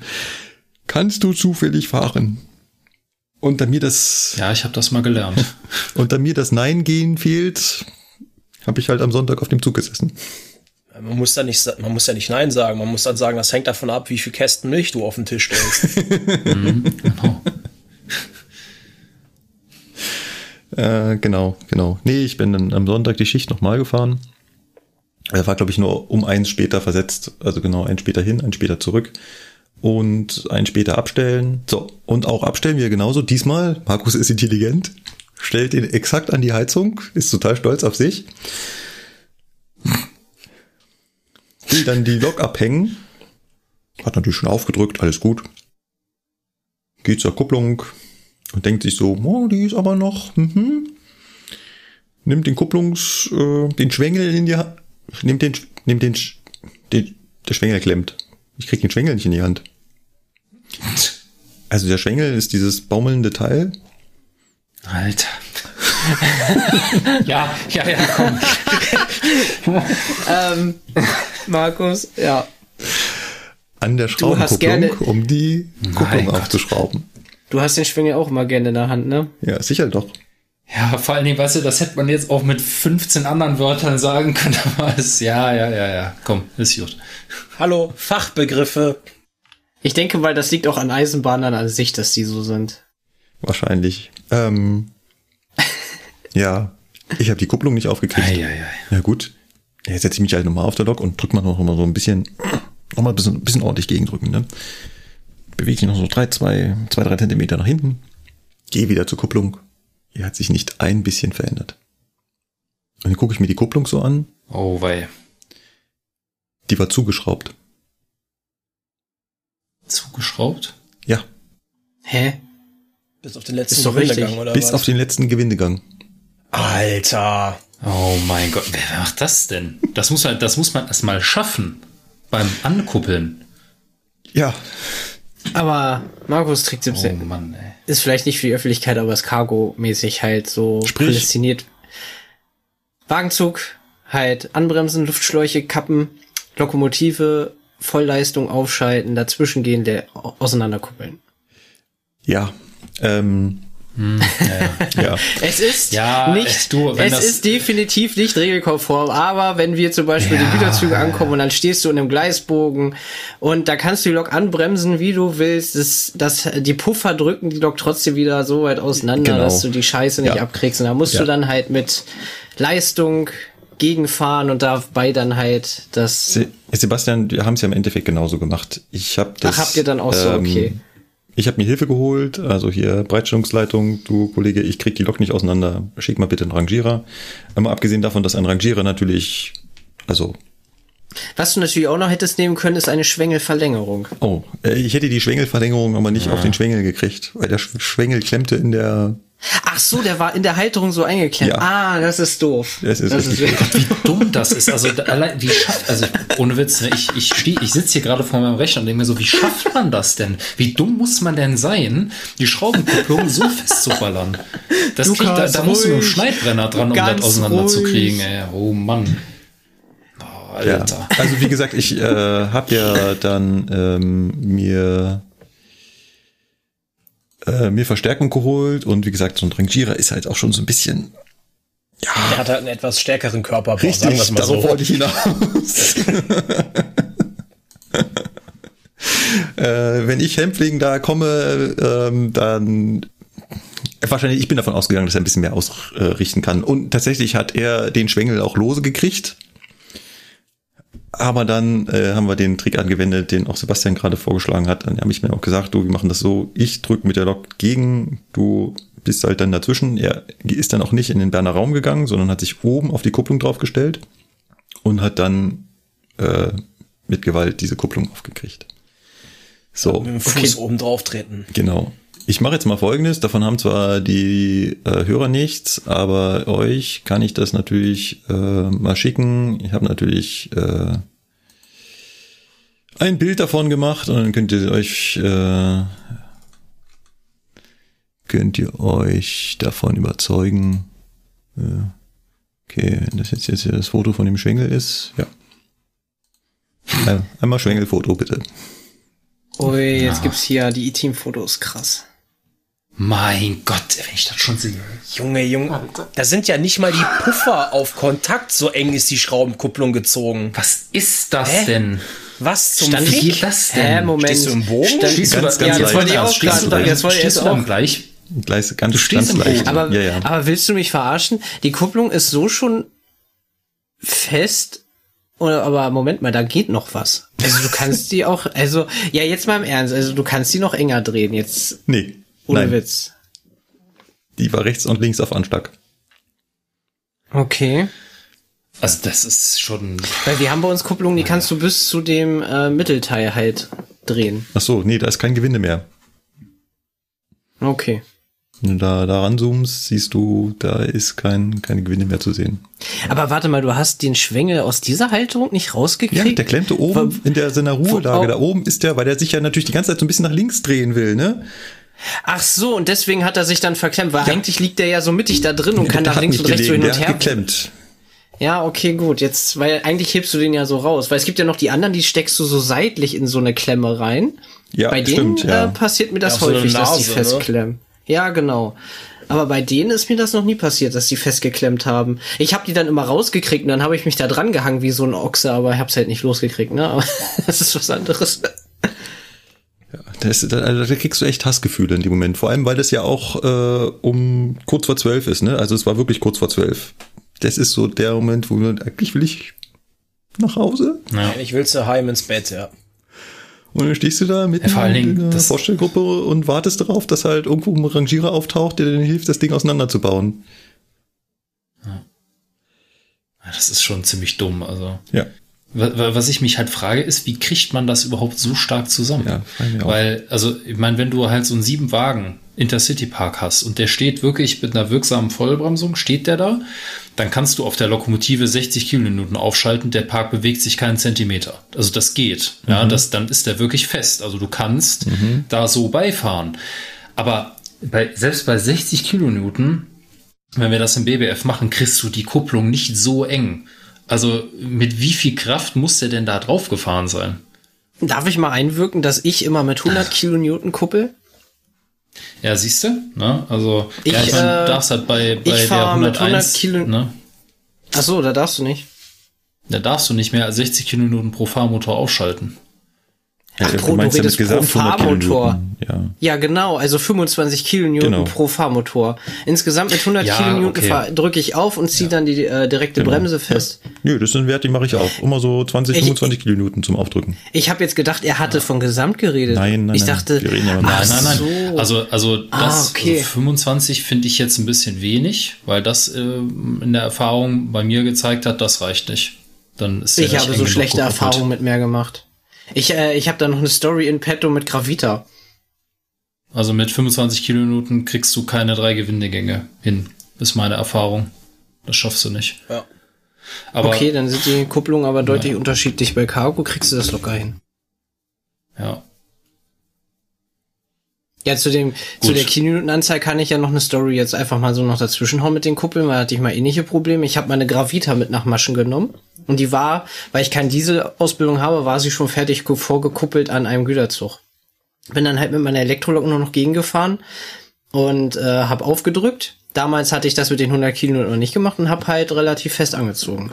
So, aber halt auch mit den drei Gewindegängen. Aber folgendes passiert, im Maschen angekommen, Wagenzug abgehangen und dann sollte ich die Gravita aber einzeln noch mitnehmen in einen anderen Bezirk. Ja gut, kein Problem, gemacht, getan. Mhm. War aber dumm und habe die Gravita nicht lose gelockert, also lose geschraubt, sage ich jetzt mal. Ne? Mhm. So, ich habe ja vorher die Gravita an den Wagenzug dran gedrückt, wo ich gekuppelt habe. Als ich dann in dem neuen Bezirk war, hatte ich keinen Wagenzug mehr. Ich habe dann die Kupplung nicht mehr lose gekriegt, weil ich die Gravita mit meiner Lok weggeschoben habe mhm. zum Aufdrücken. Kenn ich. Mhm. Und das Doppeltraktion war richtig 101 scheiße. überführen. Mhm. Das ist nämlich genau das Gleiche. Die Federspeicherbremse und auch die Druckluftbremse, die hält das nicht. Nicht von einem Fahrzeug, schafft die nicht. Ja. Dann schiebst du da fröhlich deine Lok durch die Gegend und äh, kriegst, die, kriegst die nicht auseinander. Ja, ja. Da hat mir dann die Schwengelverlängerung geholfen in dem Moment. Da bin ich dann in so eine Rangierbude rein, habe ich gefragt, habt ihr mal hier die äh, Schwengelverlängerung für Dings? Da hat er mich angeguckt, bitte was? Ich so, ja, dieses Eisenrohr, was man da drauf streckt. Ach so, ja, muss ich mal gucken, ob ich das finde. Ah, und dann ich weiß auch gar nicht, ob Schwengelverlängerung dafür der Fachbegriff ist. Ich glaube nicht. Das weiß ich nicht, aber es ist definitiv der Sendungstitel. Schwengel. Also jetzt mal, also ganz, ganz ehrlich. also ich glaube nicht, dass das äh, generell ein, äh, ein äh, so direkt äh, äh, gewolltes Hilfsmittel ist, aber ja, also was aber hast es bringt halt, halt was, Wahl, ne? ne? Ja. Durch äh, verlängerte Hubwirkung oder wie man das nennt da, ne? die Kraft der Physik kann man da ja, schon mal wieder was rein. Die goldene ja. Regel der Mechanik. Genau. Genau. Ja, Entschuldigung, mach, Markus, ich habe dich unterbrochen. Alles, alles gut. Äh, noch einen kurzen zum Schluss. Ich dachte, wir haben ihn verlängert. mein Gott, also jetzt ist aber gut. Ja, er reicht Solange jetzt, aber die konnte ich ja nicht verkneifen. Solange es nicht im Wasser hängt, ist alles gut. Ich war in Fulda. Was habe ich in Fulda gemacht? Habe ich euch ja, äh, glaube ich, gewhatsApp gehabt, ne? Ja. Ich war auf dem Premium-Simulator, hab mir auch mal den 412 äh, Simulator da angetan. Äh, äh, Lukas, du warst da auch schon drauf, ne? Ja. Und Sebastian, du auch schon? Ja, zur 12er Ausbildung. Zur 12er Ausbildung. Die haben ja ähm, die, die Qualität der Bombardier-Drehgestelle super nachgebildet in diesem Simulator. Ja, das stimmt. Also jedes Mal, wenn du über eine Weiche fährst, spielt er einen Ton ab. Mhm. Ja, es ist äh, nie, nicht so schön. Also das, das hörst du in anderen Simulatoren nicht, wenn du über eine Weiche polterst. Dann ist es nur so ein ganz leiser Ton und mit dem hörst du über eine Weiche. Ja. Okay. Das ist nicht primär ja das Drehgestell, sondern eher die nicht vorhandene äh, Schalldämmung. Ja, äh, klar. Äh, ja, äh, was habe ich gemacht? Ich bin mittlerweile ausgebildeter und geprüfter EDCS-Lokführer. Das ist cool. Ich habe zwar keine Ahnung von dem Zeug jetzt, aber ich bin jetzt, äh, darf jetzt EDCS. Also hast du es doch. Ja. Ich wollte das Reveal vorhin nicht kaputt machen. Ach so, oh, Alter. Ey, dann diskutiert man über die dämliche Riedbahn und über Bergstrecke und dann sagt er, nö, kann ich nicht. Ist unterschiedlich, bla. Und jetzt auf einmal, oh, ich kann's. Nee, kann ich nicht, weil wie gesagt, ich bin jetzt so. EDCS Level 2 Lokführer. EDCS Level 1. Ach Keine ja, Ahnung. Geschichte. Ja, vergiss es, okay, ja, dumm. Keine Ahnung.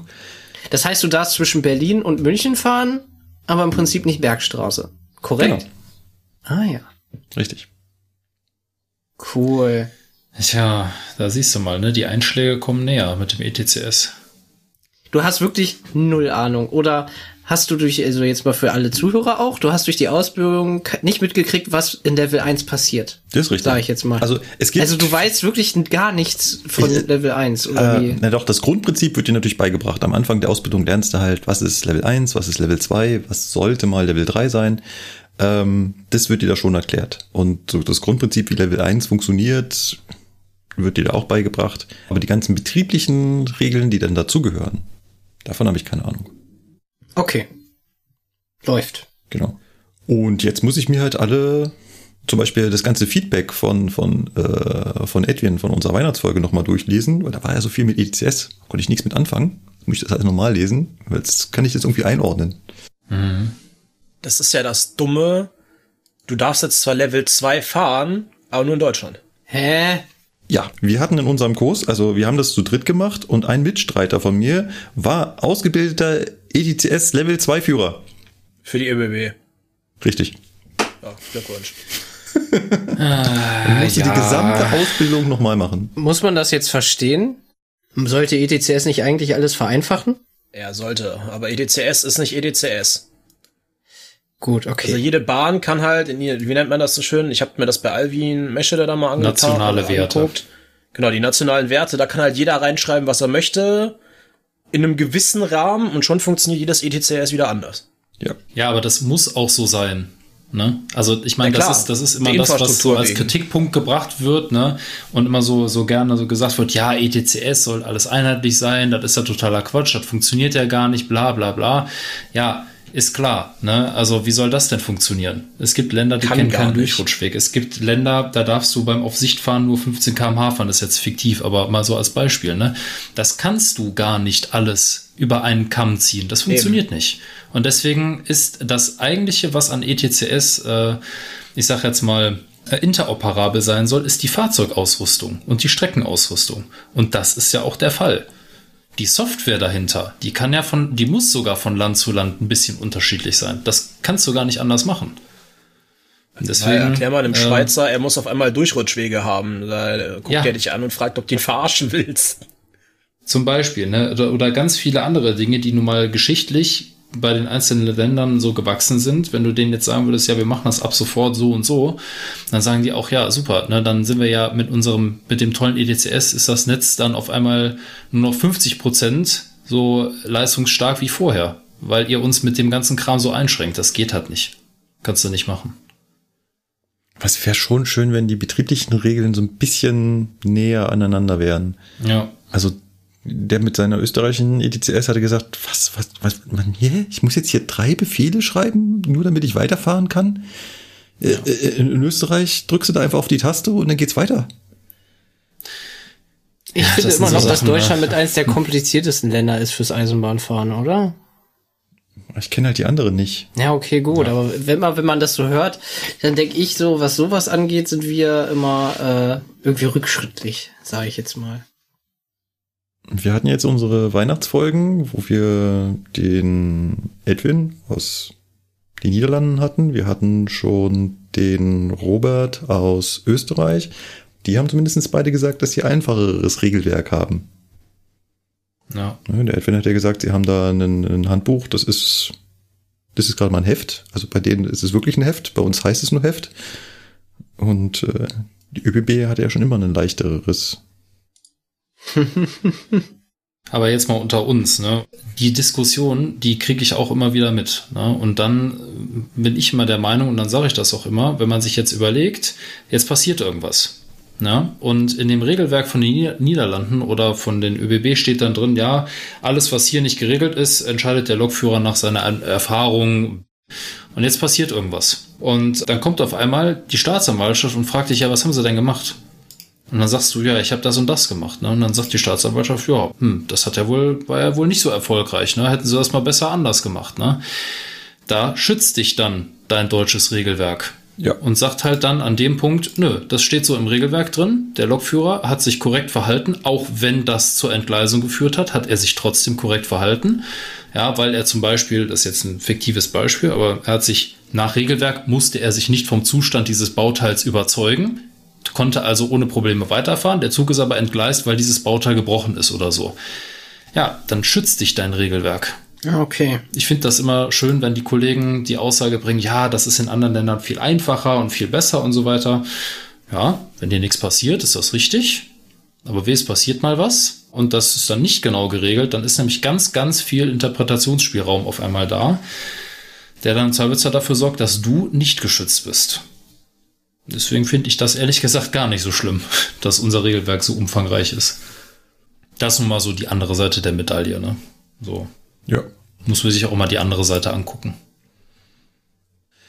Ja, dann muss ich aber alle Erwartungen unserer Hörenden erstmal noch dämpfen. Wir werden auch in nächster Zeit keine Folge über ETCS machen, weil erstens, ich habe jetzt gerade mal ein Grundlevel an Wissen mir angehäuft. Da muss noch viel, viel mehr dazu kommen. Und es hilft halt nicht, wenn der Rest äh, es noch gar nicht hat. Also ähm, ja. wir werden irgendwann noch dazu kommen, dass auch äh, Lukas, Sebastian oder sogar der Cargo-Man auch mal EDCS-Ausbildung kriegt. Und vielleicht ja sogar mal Level 1, dann könnte man das kombinieren und sich äh, gegenseitig erklären, wie das so funktioniert.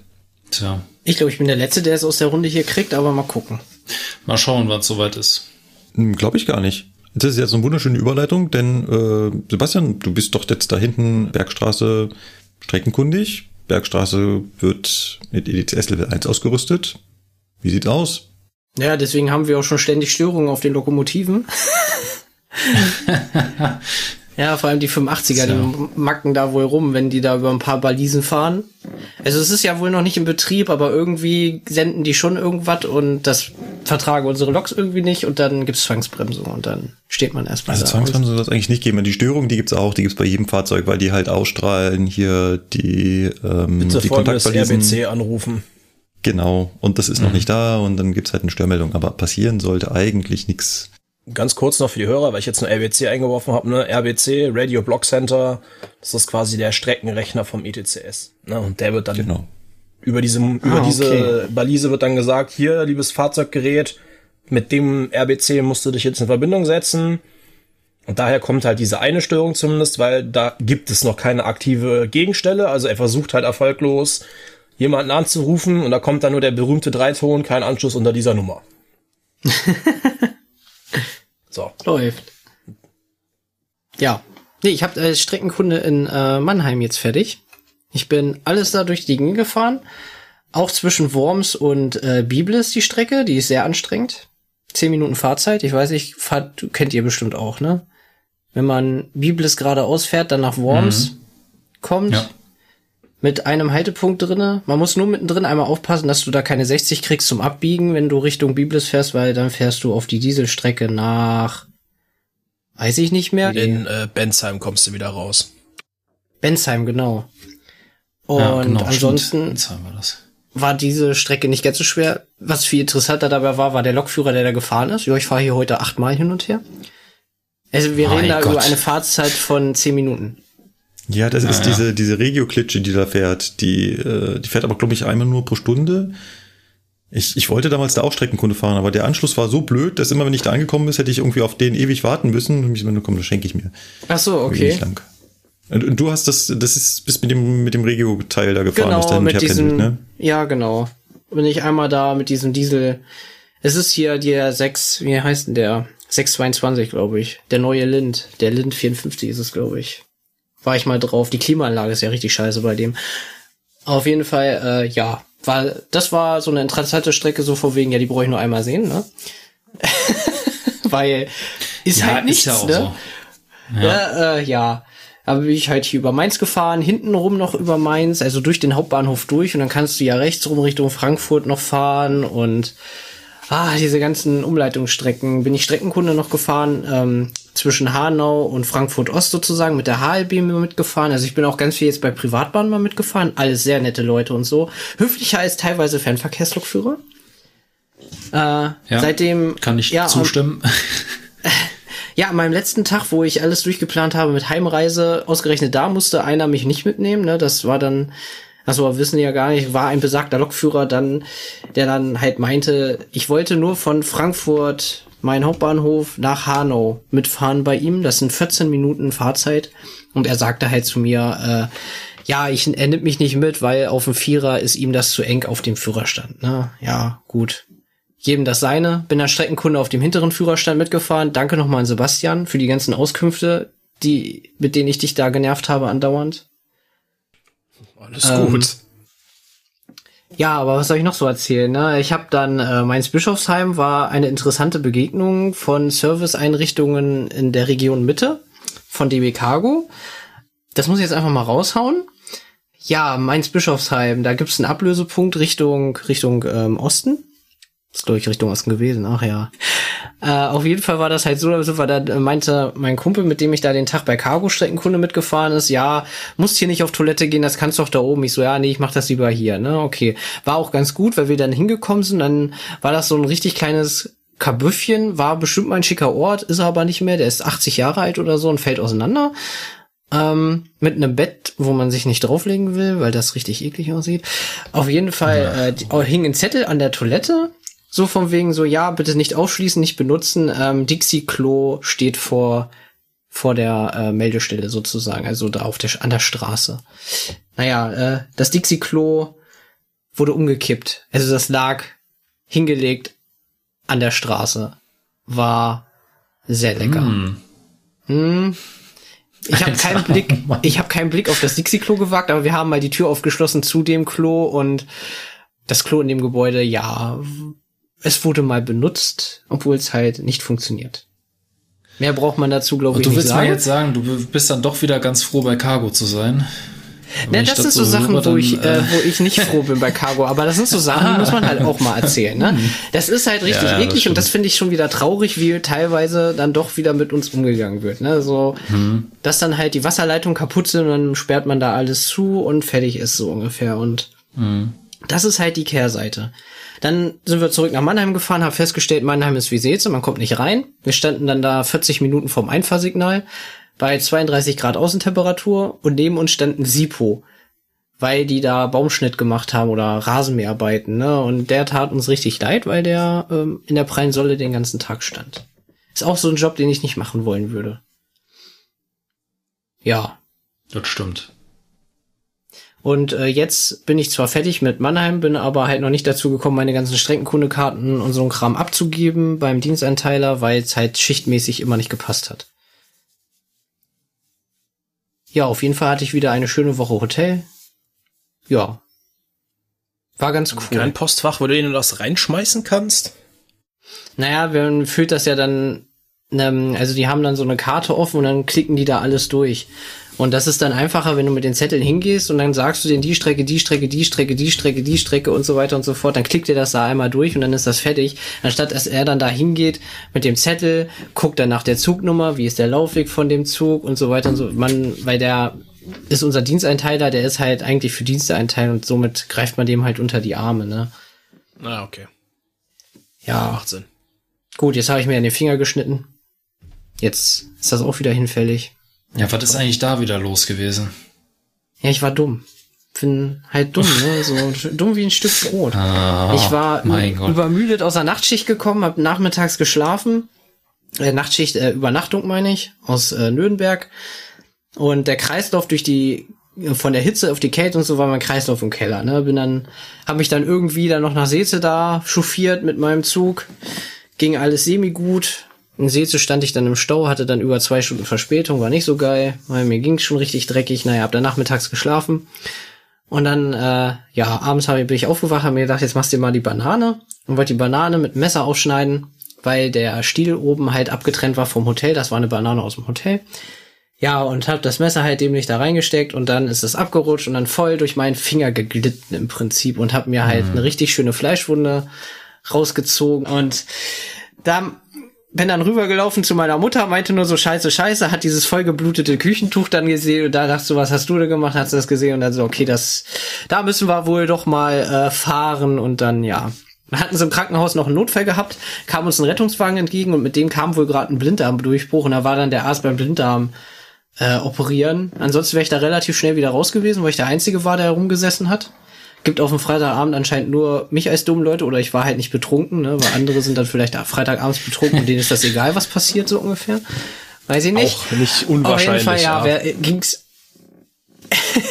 und auf jeden Fall habe ich dann da gesessen und dann haben wir das dann, ich hatte das provisorisch verbunden gehabt und so, ne, und haben wir dann alles abgemacht und dann haben wir da gewartet und dann war diese äh, Krankenschwester, die war halt so re relativ stämmig gebaut, halt so eine, komm mit mal mit, wir machen das jetzt hier und so eine halt, ne, so, da kannst du dich nicht wehren, so ungefähr, ne, und, aber die war dann voll lieb und nett und so und hat mir Wasser gebracht und dann hat sie mir dann hier Kompressen hingelegt, damit ich meinem Finger da das Blut so auffangen konnte und ich habe da eine nach der anderen voll geblutet, ne? Und dann kam dann so, oh, hast du, brauchst du noch welche? Und dann, ah, hast du noch zwei? Nee, dann ist ja super und ist wieder gegangen und ich saß da und dachte mir so, ah, so eine Scheiße, ey. Und hab da, und man sah halt richtig, wie immer das Tuch immer runter wurde, dann nimmst du das nächste und oh, es war ein Graus, ey. Da hab ich auch gleich noch Tetanusimpfung gekriegt, weil wir haben dann geguckt, mit, äh, musst jetzt Impfausweis und so was alles mit haben wegen Corona und so ein Scheiß. Und dann hat sie reingeguckt und dann so, oh, Tetanus hast du auch nicht. Oh, oh dann machen wir das jetzt auch noch gleich. Kriegst du ja noch Tetanus-Impfung, ne? Jetzt gib noch mal deinen Arm her und so. Also da wurde ich dann gleich durchgerührt, ne? Jetzt bin ich komplett frisch erneuert, ne? Ja, Arm tut auch noch ein bisschen weh. Naja, gut, ich kenne es ja von der Corona-Impfung in letzter Zeit. Also ist ja nichts Neues. Toll. ja, das Mann, war mein Mann, Krankenhausaufenthalt am Freitag. Ich bin sehr begeistert. Klingt auf jeden Fall nicht spaßig. Nein. An der Stelle gute Besserung. Genau. Danke. Meine Küche sah übrigens aus, als ob ich da jemanden abgeschlachtet habe, ne? Ja. Wenn's dich tröstet, das habe ich so ähnlich beim Nahverkehr aber auch schon mal geschafft. Wie? Sonntags Hä? vor der Frühschicht ins, wollte ich mir noch ein Brötchen richten für die Arbeit und hab halt mit dem Brotmesser oh nein, Schwung oh, genommen und mir dann auch volle oh. Hutte in die Handfläche geschnitten. Ach du War Scheiße. jetzt nicht tief, ne? Geblutet hatte halt trotzdem. Dann die, die, die Transportleitung angerufen, gesagt, du Maga, äh, also pünktlich aufstellen, das wird wohl eher nix. Meine, ja, warum? Ich sag so, ich ihm das gerade erklärt, ich verbinde das jetzt gerade und dann setze ich mich ins Auto und fahr los, ne? Aber blutet jetzt also halt ein bisschen, ne? Muss halt ein Pflaster drum, ne? Sagt er, jo, alles klar, weiß ich Bescheid. Meld dich nur mal kurz, wenn du da bist, ne? Nicht, dass dir doch was passiert. Ich so, jo, kriegen wir hin. Ging also, ne? Aber oh, okay, da, dann da, war da das sagt er einfach so, so, was machst du denn? Ich sag, hast du auf die Uhr geguckt? Noch Fragen? Sagt er, machst du keine Früh, machst du nicht so gerne Frühschichten? Ich sag, nope. ja, gut, okay, du bist auch Mr. Kompetenz, ne? Das muss man aber auch dazu sagen. Also was du schon alles was gebracht das hast. Das musst du jetzt, das musst du jetzt mal erklären. Ja. Mr. Kompetenz, das ist jetzt interessant. Was ist da nochmal passiert mit heißem Fett und äh, Arm Ach, komm, anzünden auf, ey, und so, Alter bin halt einfach Bewegungs Gott. Bewegungslegastheniker. Fertig. Also, ja, komm, wir lassen das an der Stelle. Ich wollte gerade sagen, Sache, ich bin jetzt nicht dafür bekannt, äh, der Geschickteste zu sein, so. ja. Wahnsinn, Wahnsinn. Ich will noch kurz Umleitungsstress anschneiden. Das geht relativ fix, weil das ist noch nicht, das kommt noch. Äh, schon mal als Vorwarnung an die, die nach Hannover fahren. Ähm, Lukas, Sebastian, eventuell. Ach, komm jetzt hör auf, bitte. Ähm, wir komm, komm, jetzt, kommen jetzt richtig schlechte Nachrichten, oder? Wir fahren demnächst eine Strecke mit einer 280-prozentigen Belastung. So, oh, ähm, bei 100 Prozent okay, ist eine Strecke ja eigentlich voll, ne? Eigentlich 100 Prozent ist ja Ende, aber wir fahren das demnächst mit 280. Jo. Basti, wir fahren ab jetzt nur noch nach Bielefeld und dann äh, zurück. Jo. Die Frage ist halt, wie wollen die das dann machen, weil ähm, weil die wollen ja zwischen äh, Hannover und Hamburg da über Uelzen die Strecke, da wollen sie jetzt irgendwie für zwei Wochen sperren oder sowas. Und dann mhm. geht halt alles über, ähm, ja, über Seetze, halt Wunsdorf, Bremen, Pferden. Oh Gott. Rotenburg. Und dann ist halt die Frage, wie machen wir das? Weil wir fahren ja eigentlich auch, weil unser, es ist ja vom Güterverkehr sozusagen der Hauptkorridor Richtung Hamburg, ne, weil das ja eigentlich nicht so belastet ist vom Fernverkehr.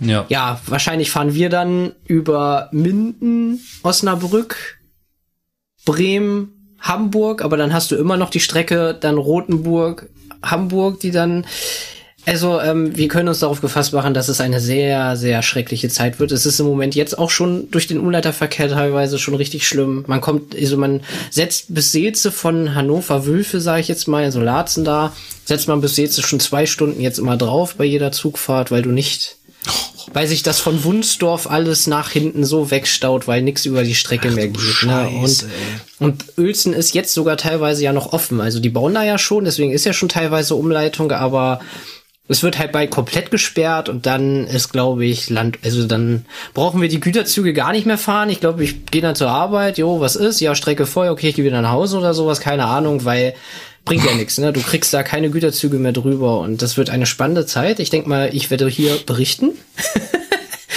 Sofern meine, mein Finger da wieder in Ordnung ist, äh, ja. Ja, auch ganz ja, gut, moin, jetzt krank zu sein, super. ne? Naja. Tja. Und dann hatten wir ja vorhin zurückfallende Signale. Habe ich auch noch eine kurze Geschichte. Beim Streckekohle fahren war ganz witzig. Beim Kumpel mitgefahren auf ICE. Fulda Bronzell. Müsste Markus auf jeden Fall was sagen. Bronzell, das ist doch dann, wo es link, wo es dann Richtung äh, Hanau rausgeht, oder? Genau, wo es dann nach Flieden cool. und so auch geht, wo sich dann die Schnellfahrstrecke mhm, genau, wo trennt. Sich das gabelt. Ähm, Genau, und dann äh, standen wir in Flieden nämlich im Stau mit dem ICE auf ein. Also es lief, ne, du kennst das ja fest, dann mit 100, 120 oder was weiß ich, im ICE fährt ja schneller, äh, aber es läuft halt und dann auf einmal steht man, ne, und dann standen wir und standen wir und standen wir und dann, ja, geht nicht weiter, ne, und dann sahen wir nur noch den Hinter von dem Güterzug, wie er um die Ecke abbog, so ganz langsam und dann, oh, mal angerufen, was da ist. Und dann meinte der Feindsleiter so, ja, Bronzell, das Einfahrsignal ist mir gerade zurückgefallen beim Kollegen, bla, bla, aber äh, geht jetzt weiter und so, okay, alles klar, ne, gut, gut zu wissen, ne. Gut, ab Flieden kenne ich ja die Strecke schon, habe mich dann auf diesen Beimannssitz äh, gesetzt. Wir haben uns nett unterhalten und so. Wir fahren dann so. Hab noch das äh, V, also das HP1 mit VR1 130 gesehen hab mich dann hingesetzt, alles schick, ne, so fahren dann da um Kurve und so, unterhalten uns dann auf einmal, eskaliert die Situation so von wegen, er reißt durch, Schnellbremsung und flucht. Und dann sehe ich nur noch, weil man im Vierer, wenn man da auf diese sitzt, ich guck mal nach rechts oben und ich sehe nur diesen roten, leuchtenden Signalschirm an uns vorbeifliegen. Und ich dachte mir so, oh, alles klar, weißt hm. du Bescheid. Der ICE halt Störung, Zwangsbremsung, Störung. Wir ballern da lang und also wir fliegen da drüber hinweg im wahrsten Sinne des Wortes. Und äh, mein Kumpel dreht sich zu mir, ah, du hast, ah, das, du hast das gesehen, das war doch Fahrt. Ich so, ja, das, ich habe die Vorsignalisierung selber noch gesehen, alles gut. Du hattest Fahrt mit 130, jetzt hattest du halt halt mit 130, ne, alles gut und so, ne. Und dann haben wir da diskutiert. Ähm, ja, und das zum Thema so von wegen so, wo der Feinsteller uns gesagt hat, ja, mir ist gerade das Signal zurückgefallen. Ja, uns ist es auch wieder zurückgefallen. Also irgendwas hatte der da an Problem. War eine sehr interessante Situation. War witzig. Oder auch nicht. Also für mich war es äh, interessant, to, äh, weil ich war ja nur Beimann. Ne? Ich habe ja gesessen. Was sagen, wenn man daneben sitzt oder steht, ist das ganz okay. Wenn man da selber sitzt, ist das kacke. ja. ja. aber vor allem für so einen halt kurzen so Moment zweifelst du an dir selber, aber oh, ja. Naja. Das ist echt so. Aber er hatte mich ja, ich konnte ihm ja sagen, nee, alles ist gut und so, ne? Aber da ist dann so ein Moment so, aber wie alles so von so, ja, und was machst du nachher? Ja, mal gucken zu, oh mein Gott, wir werden alle sterben, sage ich jetzt mal, ne? So die Situation so eskaliert, ne? Das ist immer so, immer so echt ein Wunder, so, ne? So von 0 auf 100 ja. innerhalb von ein paar Sekunden. Schon echt krass. Ja, das stimmt. Ja. Es ist halt einfach kein schönes Gefühl, weil du denkst, du zweifelst an dir selber, denkst, was passiert hier jetzt gerade und ja, mhm. doof ist nur, wenn du dann dir entgegen dann die Flankenfahrt siehst, ne, die dann Weichen falsch ja. abbiegt oder sowas. Das wäre dann. Ja, genau, das, das, ist, das ist dann eben auch die Sache. Weil am Ende des Tages so ein Stellwerk reagiert ja mit so einer Sache nicht einfach so, sondern meistens ist es ja dann tatsächlich irgendwie, dass da an irgendeinem bestimmten Punkt eine Rotausleuchtung entstanden ist. Das kann ja auch passieren, äh, einfach so. Kann aber auch genauso gut sein, dass da tatsächlich Fahrzeuge in deinen Fahrweg eingefahren sind. Das wäre doof. Naja. Ja, und da ja ab Fulda, da Bronzell die Schnellfahrstrecke durch die Bauarbeiten gesperrt ist, ne, wegen ja. der Schnellfahrstreckenerneuerung. Ja. Das stimmt. Hätte ja sein können, dass zum Beispiel eine brennende Baumaschine entlaufen ist und uns den Fahrweg jetzt gut. Na, ja, ja. Das, Entschuldigung, das ich musste das kurz erwähnen, aber was ist denn das für ein Trend? Ständig fährt irgendeine Baumaschine von DB Netz oder irgendein DB Netz Fahrzeug brennend irgendwo durch die Gegend. Also das ist doch, ist auch so ein Trend von denen, ne? So gelbe Gefahr passt. Ich glaube, das war, ich, ich glaube, das war kein Fahrzeug von Netz, aber naja. Ja, okay, so. Bahnbaugruppe oder sowas, ne? Ja. Naja. Naja. Aber ja, andere Frage, warum kuppelt man sowas ab? Also, ohne dass es gesichert ist. Dann verstehst du, was ich meine?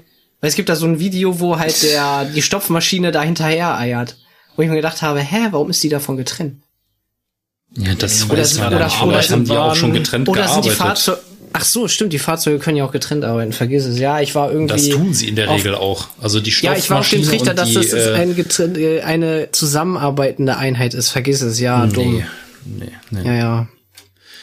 Gut, wird man ja lesen, was es dann letztendlich war. Genau. Ich würde sagen, wenn du nichts mehr hast, machen wir weiter mit äh, Sebastian aus genau. Ich tue jetzt einfach mal ganz überrascht, äh, als wüsste ich noch nichts davon, Sebastian. Bei dir steht Klassenlehrer. Was ist das? Warum ist das so? Wer, wessen Klassenlehrer bist du denn? War das überzeugend ja, genug? Äh, ja, ich kaufe dir das mal ab, dass du nicht gest vorgestern dabei gewesen wärst. Naja, ja, okay, ähm, komm. Ja, also Klassen, Klassenlehrer, ne? Also ich habe jetzt, wir haben ja jetzt heute den dritten äh, zum ersten Juli äh, eine eigene Funktionsausbildung übernommen. Also ich bin jetzt quasi ja wie in der Schule der Klassenlehrer. Ich mache also einmal mit denen, wie hat's ein anderer Kollege immer so schön gesagt, von keine Ahnung zu Lokführer einmal alles. Ja, also wirklich von, ja, hallo, herzlich willkommen bei der DB Fernverkehr AG, ne, zu, ja, ich weiß jetzt, wie Eisenbahn geht und ich habe eine eigene Zusatzbescheinigung, einmal alles von vorne bis hinten durch. Bin mal gespannt, wie das wird. Das habe ich so auch noch nie gemacht, tatsächlich.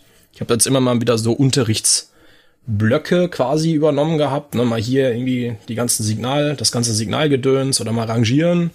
Aber das ist jetzt wirklich das erste Mal, dass ich von A bis Z einmal alles mit denen mache. Genau, denk mal, das wird ganz lustig werden mit denen. Also ich habe die jetzt gestern äh, am Freitag mal für 10 Minuten gesehen. Montag lerne ich sie dann mal ein bisschen besser kennen. Aber das kann schon gut werden, wenn die, die Truppe, wenn die Truppe auch Bock hat. Ich wollte gerade sagen, ne? Nicht, also je nachdem, was da für Leute dabei sind, äh, bringen die auch tatsächlich eine ganz interessante Geschichte mit, ne? haben vielleicht auch schon das eine oder andere erlebt. Richtig. Ja, da bin ich ja auch mal gespannt auf deine Klasse. Ne? Ich tu mal so, als würde ich sie noch nicht kennen. Nein, das bisher. Ich glaube, äh, wir äh, denke ich haben mal, ja auch hin und wieder mal das Vergnügen zusammen, ne? Ja, ja, ja, genau. Wenn ich das also, nicht gesehen hatte. Ja, müsste so sein. Da äh, haben wir bestimmt den einen oder anderen Tag da zusammen mit denen, entweder Unterricht oder Praxis oder so, wird man dann sehen. Genau, genau. Ich meine, ja. Markus, hattest du schon mal als Klassenlehrer quasi eine komplette Gruppe oder wie Nein. war das bei dir? Nein, also ich hatte schon mal eine okay. komplette Gruppe, aber offiziell war ich nicht Klassenlehrer. Ich weiß auch gar nicht, ob man das so nennt. Ich habe es jetzt einfach mal ganz flapsig so genannt, weil es dem halt irgendwie am nächsten kommt eigentlich. Doch, so Klassenleiter nennen wir das bei uns auch. Ja. Der sich halt auch um den ganzen Papierkram ja. und so dann kümmern muss. Das ist. Äh mhm. Das ist halt wie Schwengelverlängerung. Das ist jetzt die inoffizielle richtige Bezeichnung. Naja, ich sag mal so, du musst ja auch für diese Gruppe ein Klassenbuch führen, von daher kann man ja schon sagen, dann bist du auch der Klassenlehrer, ne? Also, das kommt das dem stimmt. schon ganz nah. Ja von, da gibt's jetzt eine tolle Papierkram-Sache. Genau. Genau. Ja. ja. aber wie gesagt, ich bin mal gespannt, wie das, wie das wird, so. Ne, mal gucken, man kann ja jetzt dann doch die Leute quasi mal komplett nach seinem eigenen Eisenbahnverständnis so ein bisschen auch formen, nenne ich es mal vorsichtig, ne? So sonst hast du ja, da, ja, ist ja schon so, ne? Also so Sachen, die einem selber wichtig sind, kann man dann halt schon auch irgendwie besser, finde ich, mit auf den Weg geben, wenn man die wirklich zwölf Monate dabei hat.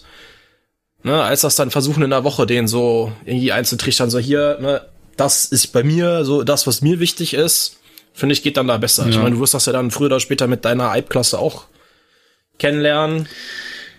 Oder ja, machst das ja auch du musst das auch anders, andersrum ne? sehen.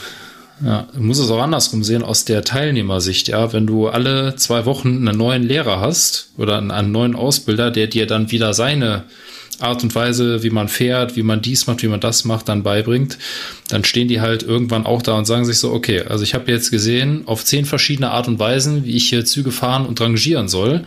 Ähm, wie sollen wir es denn jetzt wirklich machen? Ne? Das ist ja immer auch ja. so ein bisschen die Sache, dass sich die Alps ja auch wünschen, halt mal für eine längere Zeit einfach denselben Fahrtrainer zu haben, damit man nicht jeden Tag aufs Neue fragen muss äh, oder, oder, oder irgendwie sich daran gewöhnen muss, wie der gerne hätte, dass man bremst, wie der gerne hätte, dass man beschleunigt und ja, das ist also auch für so einen Teilnehmer einfach ein bisschen stressig dann. Ja, das stimmt. Umso besser, dass es halt äh, bei euch jetzt so ist, dass man da äh, oder, oder jetzt in dem Fall so ist, dass du da eine ganze lange Zeit dabei bist. Das ist gar nicht schlecht. Ja, also ich glaube dann mal bis nächstes Jahr, warte mal jetzt von dem Juli an, ja, so bis nächstes Jahr April weiß ich dann eigentlich mehr oder weniger, was ich mache. so, ja, das wird runtergebrochen. Ja, ja. Ja, ja, das wird schon. Wir halten uns ja auch gegenseitig mal auf dem Laufenden, das, das passt schon. Genau. Ja, ja gut, okay. Dann würde ich mal sagen, du hältst uns einfach auf dem Laufenden, was das angeht. Und äh, wenn jetzt so. niemand mehr Einwände hat, würde ich jetzt an der Stelle die Laberecke mal schließen. Ich höre keine Einwände, alles klar. Und äh, ja, wir machen mal weiter mit dem Aufreger der Woche. Ähm, jetzt ist natürlich so ein bisschen die Frage, ob das jetzt sich nur auf diese Woche bezieht, aber Markus, ähm, ja, du stehst wieder ganz oben. Und deswegen mögest du jetzt auch bitte weitermachen. Da bin ich jetzt aber mal gespannt. So rege er sich auf. Genau. Wir haben ja eigentlich in unserem Podcast äh, die Regel, dass wir uns nicht über Eisenbahnunfälle unterhalten. Ah, jetzt verstehe ich. Stimmt. Okay. Hm. Die Gründe dafür haben wir schon mehrfach genannt und das wird sich auch nicht ändern. Aber so ein bisschen möchte ich das Thema doch anschneiden. Worum geht's? Es hat einen Eisenbahnunfall gegeben. Am 3. Juni 2022 ist ein Regionalzug in der Nähe der Ortschaft Burgrhein entgleist. Folge war, dass fünf Menschen gestorben sind, darunter ein 13-Jähriger, eine 51-Jährige, eine 70-Jährige und vor allem auch sehr traurig zwei geflüchtete Ukrainerinnen im Alter von 30 und 39 Jahren.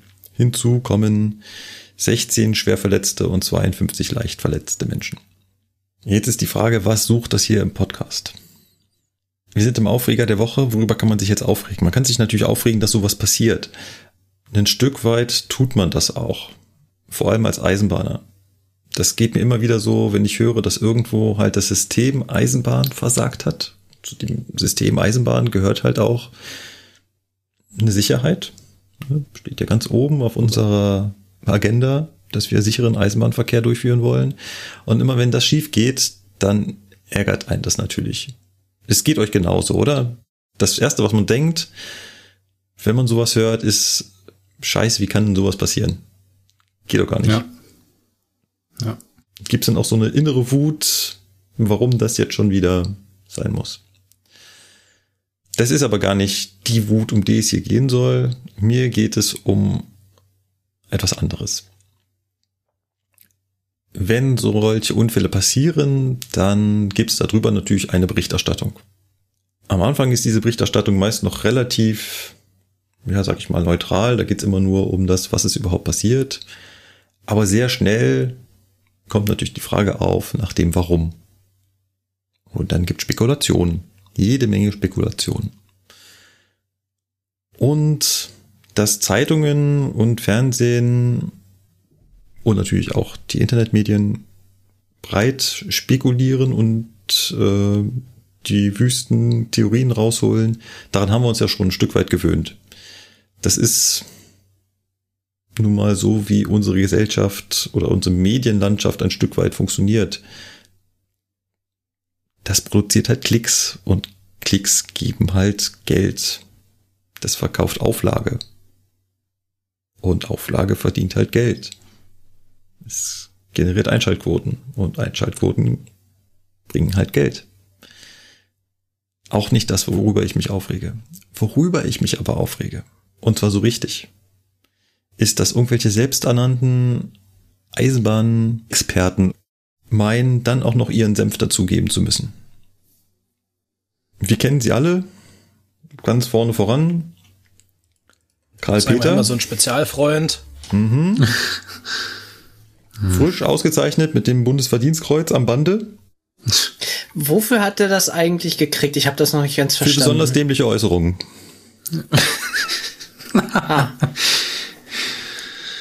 ja. Ich krieg einen Hals, wenn man im Rahmen solcher Unfälle dann eine Generalkritik über den Zustand der Eisenbahn loslässt. Nach dem Motto, es war ja nur eine Frage der Zeit, dass das passiert. Ich könnte im Strahl kotzen.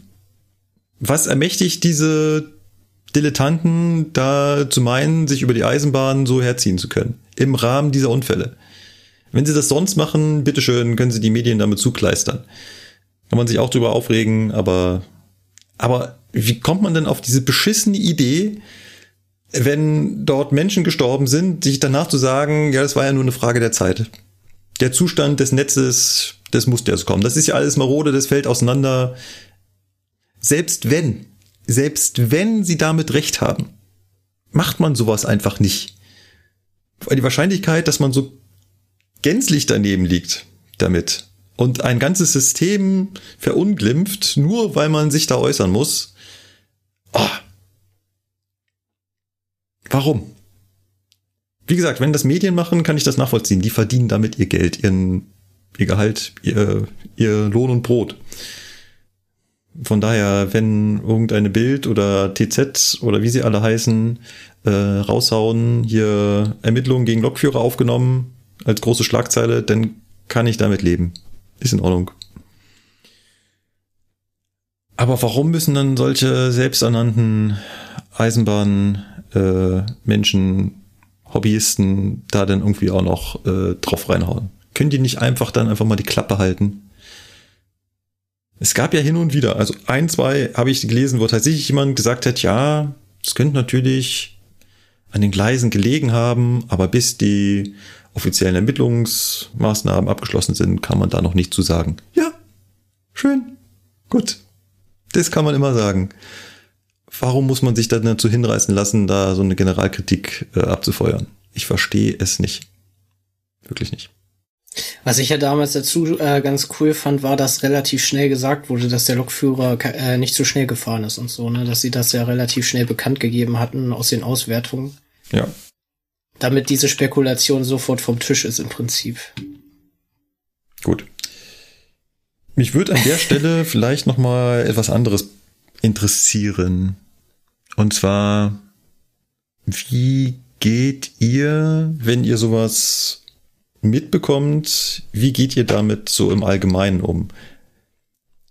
Was in meinem Kreis, sag ich mal, passiert, ich meine, ich lebe ja auch mit einem Lokführer zusammen, das heißt, wir sind jetzt zwar Eisenbahner im Haushalt, man redet natürlich darüber, ne? Und versucht dann auch mit seinem Hintergrundwissen zu analysieren, was ist da passiert.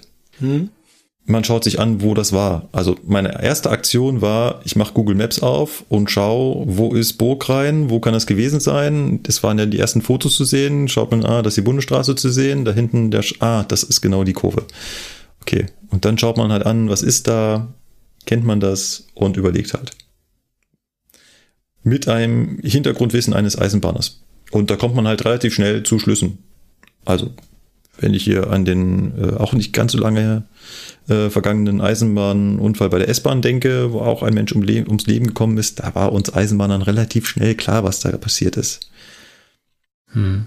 Aber das sagt man nicht.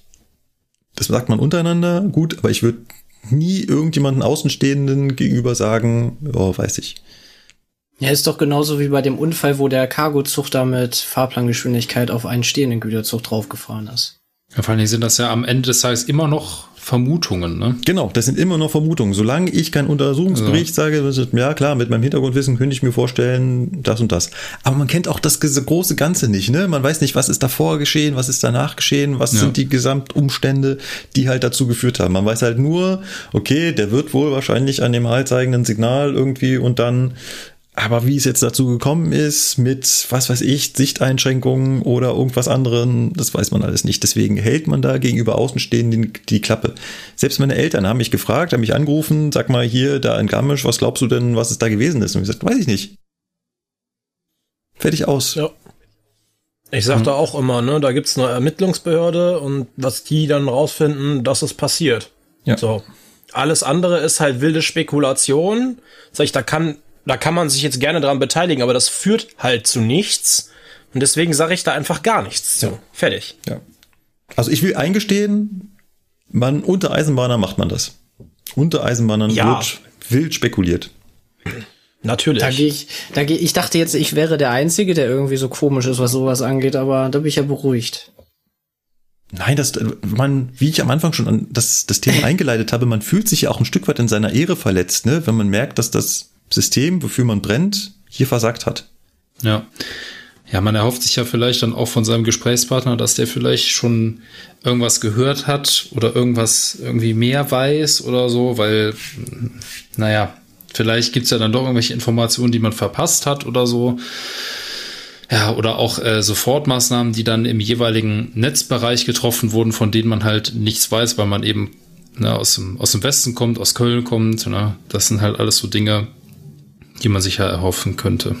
Ähm, ja, was ich noch gesagt haben wollte, ähm, zum Thema, also man fühlt sich in der Ehre verletzt. Ne? Es ist ja dann auch immer ganz schnell wieder in der Presse, dass dann wieder das Gesamtsystem in Gänze wieder in Frage gestellt wird. Ne? Und ja, und ist die Eisenbahn denn sicher und überhaupt und ne? Und ich mir denke so, ja, klar ist das scheiße, was da gerade passiert ist und das ist nicht schön, braucht man nicht drüber reden. Aber es zweifelt in der Presse nicht nach jedem Fernbusunglück oder nach jedem Autounfall mit ein paar Toten jeder den Straßenverkehr in seiner Gänze an, sondern das ist dann nie Thema. Und das ist sowas, was mich dann aufregt zum Beispiel. Ne? Ja, diese LKW-Auffahrunfälle. Weißt du, was immer passiert? Letztens Jahr jetzt wieder, wo ein LKW da mit Baumaschinen ungebremst ins Stauende reingefahren ist. Ja, aber da ist dann nicht in der kompletten bundesweiten Presse so, ja, ist denn der Straßenverkehr in Deutschland sicher? Das wird nie in Frage gestellt. Bei der Eisenbahn geht das jedes Mal los. Jedes einzelne Mal. Vielleicht sollten wir uns als Autoexperten irgendwo anmelden. Können wir dazu auch immer einen Kommentar? Oh, das ist eine geile Idee. also ich habe herausgefunden, Autos sind gar nicht so sicher. Oh, das war nur, das ist eine Frage der Zeit, dass hier was passiert. Können wir uns als Fahrgastverbandsexperten anmelden? Also ich würde gerne, ich würde gerne den Bereich VW abdecken. Ähm, da würde ich mich damit auf jeden Fall schon mal ein bisschen auseinandersetzen, nicht? Aber meine Meinung dazu rausbögen, ja? Du musst dich da nicht auseinandersetzen. Nicht auseinandersetzen. Nee, nee, einfach, einfach eine Meinung nee, haben. Einfach, Meinung einfach haben. nur die Meinung, na ja, ist okay.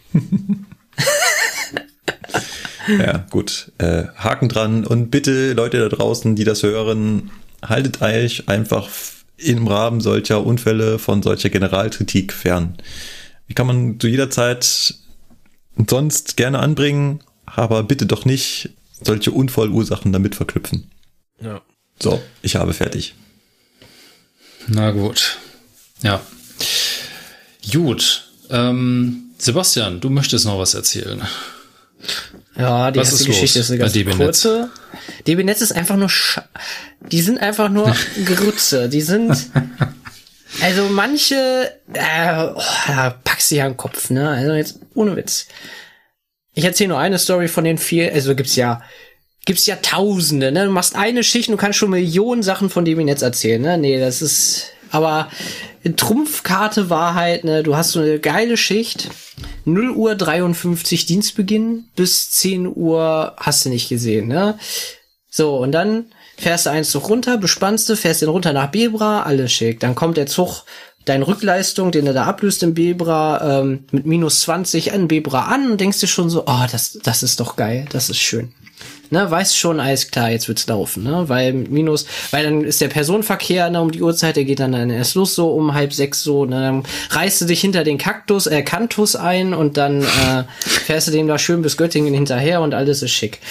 Ähm, aber, naja, losgefahren, minus 20, dann unterwegs Standzeiten gehabt, dann in Eschwege kurz den Kantus da bekommen, jo, alles schick und so, und dann gesehen, ah, Standzeit 20 Minuten, oh krass, ne, also schon minus 40 gehabt. Dann nochmal Standzeit, nochmal, dann war ich schon bei minus einer Stunde und so.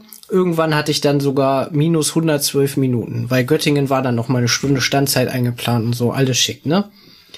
Naja, äh, nichtsdestotrotz dann schön mit diesem Minus gefahren, habe mich schon darauf eingestellt, oh geil, jetzt machst du richtig schön eher Feierabend, ne? Wie das manchmal bei Cargo so ist, ist soll man ja auch mal Glück haben, ne? Ja, dann kam natürlich hier Region Hannover, ne, Netzbereich, keine Ahnung, blöde Arschwürste und äh, bin dann halt äh, auf äh, Kreinsen zugefahren, dann kam schon der Anruf. Ja, Kollege, du hast ja auch so viel Minus, ne, dann dürfte das ja für dich kein Problem sein. Ich so, naja, was denn? Na, wir haben Weichenstörung bei Nordstemmen. Ja, wir müssen nicht in Aalfeld an die Seite nehmen. Ich so, ach so, naja, gut. Ich habe ja eh genug Zeit noch, ne? Ist ein Ablöserzug in Seetz, der Ablöser wird wahrscheinlich eh noch nicht da sein, alles schick, ne? Ja, gut. Also Aalfeld an die Seite. Dann stehst du da und alles, ja, passiert halt erstmal nichts, ne?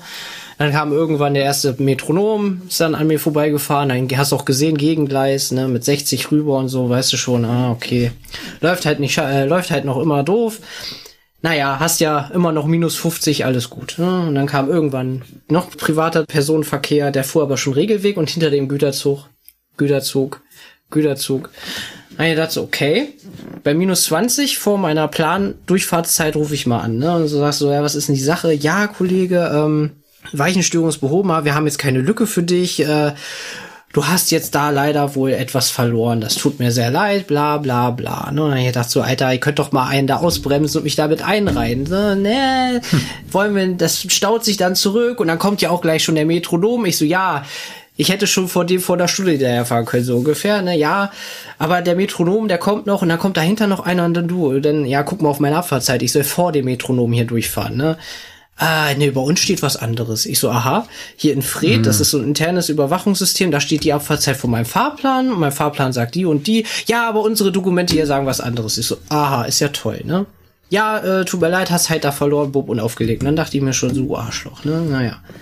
Kam dann, wie es kommen musste, hatte dann plus 30, Ne, von minus 112 bin ich dann mit plus 30 dann weitergefahren und dann Umleitungsverkehr Richtung Seetze, ne, habe ich ja schon mal gesagt, kann man bis zu zwei Stunden draufsetzen, so extrem war es jetzt nicht. Hab dann natürlich bis Seetze dann auch noch mal 40 Minuten draufgesessen und dann hatte ich, ja, im Prinzip, wenn man die Standzeiten und das, was ich da gestanden habe, reinrechnet, 195 Minuten Verspätung gemacht. Also ich habe im Prinzip in Alfeld über zwei Stunden da rumgestanden, bis ich dann da weitergefahren bin. Hatte hinten noch einen Gastfahrer drauf, kam dann verschlafen nach vorne, der hat das gar nicht mitgekriegt, dass wir da zwei Stunden rumstanden. Der hat dann nur meine schlechte Laune mitgekriegt, ne, als er nach vorne kam. Tat mir für ihn leid, aber er konnte es verstehen. Naja, hm. es ist wieder so typisch DB-Netz. Ja. Ja, es sind so Sachen, die ich nicht verstehe, weißt du, statt dann den Kram dann einfach mal die Eier in der Hose zu haben, jo, du gehst jetzt einfach dazwischen, gut ist, ne, oder so, was weiß ich. Nö, gibt's nicht mehr, keine Ahnung. Es gibt einfach keine Vereinsleiter mehr oder ZÜler oder wer auch immer da die Entscheidung trifft, die gibt's halt nicht mehr mit Eiern. Also alle, die da in diesem geschlossenen Bunker da in der Liste Dreieck oder wo das da ist, da sitzen da, kannst du auch alle in die Tonne kloppen. Wenn du Lehrte anrufst mit der LZ, weißt du, ich hab mal, ähm, bin mal LZ gekommen, hatte angerufen, hier wegen den Stau nach Seetze über die Güterumgehungsbahn, habe ich mal angerufen, ich guck mal, ich bin nur eine Lok, kannst mich überhaupt Bahnhof fahren lassen? Ich habe auch Umleitungsfahrplans mit eingepflegt und so, ähm, dann brauche ich da nicht in den Stau rein, bin direkt in Seetz und die haben gleich eine Lok für den nächsten Zug, ne? Nee, können wir nicht machen, Hauptbahnhof ist voll, bla bla bla, das war ZÜ. Kurz vor Lehrte rufe ich Lehrte an, also ich bin aus Richtung Osten da gekommen, habe ich Lehrte angerufen, hier, guck mal, ich habe einen Umleitungsfahrplan über äh, Hauptbahnhof, ne? Und Güterumgehungsbahn ist doch wieder alles drunter drüber. Oh, da stehen sie alle, vergiss es. Ja, wir machen kurzen Dienstweg, fährst du über Hauptbahnhof, machen wir hier. Gehst du da direkt auf die Bahn und dann geht's ab. Ich so, jawohl, alles klar. Und die haben noch Eier, die vor Ort sitzen. Die entscheiden noch richtig gute Sachen, die wissen, was abgeht. Aber alle, die geschlossen gemeinsam da in ihren kleinen Bunkern da sitzen und alles da aushecken, ja, wie machen wir die Lokführer denn heute fertig, ne? Die kannst du alle vergessen. Es regt mich nur noch auf in letzter Zeit. Es wird jetzt noch schlimmer durch den Umleitungsverkehr. Es tut mir leid, dass ich schon wieder mich darüber aufrege, aber es nervt einfach nur noch. Es wird immer schlimmer. Entschuldigung, ich habe halt keine Privilegien wie DB Fernverkehr. Ich reg mich auch nicht auf, wenn es mal eine halbe Stunde, Stunde zwei sind in der Woche bei einer Schicht oder so. Aber wenn es immer ist, ist ist halt zum Kotzen. Ne, es tut mir leid. Wo ich mir Finger verletzt habe, ja auch über zwei Stunden da Verspätung gehabt. Es ist ja, naja, Entschuldigung, es musste raus. Tut mir leid. Und alle sind weg. nee, wir wollten, ich, ich hab dich jetzt einfach mal mal reden lassen. Es tut mir leid. Ich weiß nicht, ob ihr das ja. nachvollziehen könnt, aber ihr begleitet mich doch einfach mal bei Schichten oder so. Weiß ich nicht. Das ist. Ich kann das total nachvollziehen, dass das es ist, abfuckt. Es ist halt ja. übelste Trauerspiel, ne? Also, ja. Das Problem, also was ich mir vorstellen kann, eines der Probleme könnte halt auch sein, warum da keiner mehr was entscheiden will, dass du dich halt im Zweifelsfall böse für deine Entscheidung rechtfertigen musst. Ja, und dann lassen sie es lieber so laufen, wie es halt läuft, wo quasi dann, wo man dann am Ende sagen kann, es ist, es ist keiner schuld, es ist, hat keiner eingegriffen und deswegen ist keiner schuld, es hat keiner irgendwie bevorteiligt oder so. Ja, und dann kann nichts passieren, ne? Weil am Ende des Tages, wenn du, jetzt stell dir vor, du sitzt da und du entscheidest jetzt, ja, der und der Zug geht vor, dann beschwert sich ein Mitbewerber und dann kommt dein Vorgesetzter und sagt dir, hör mal, warum hast du den denn da vorgelassen? Und so weiter. Und dein Vorgesetzter ist halt einer, der selber guckt, dass er möglichst fein aus der Sache raus ist. Ja, dann gibt er den Druck an dich weiter.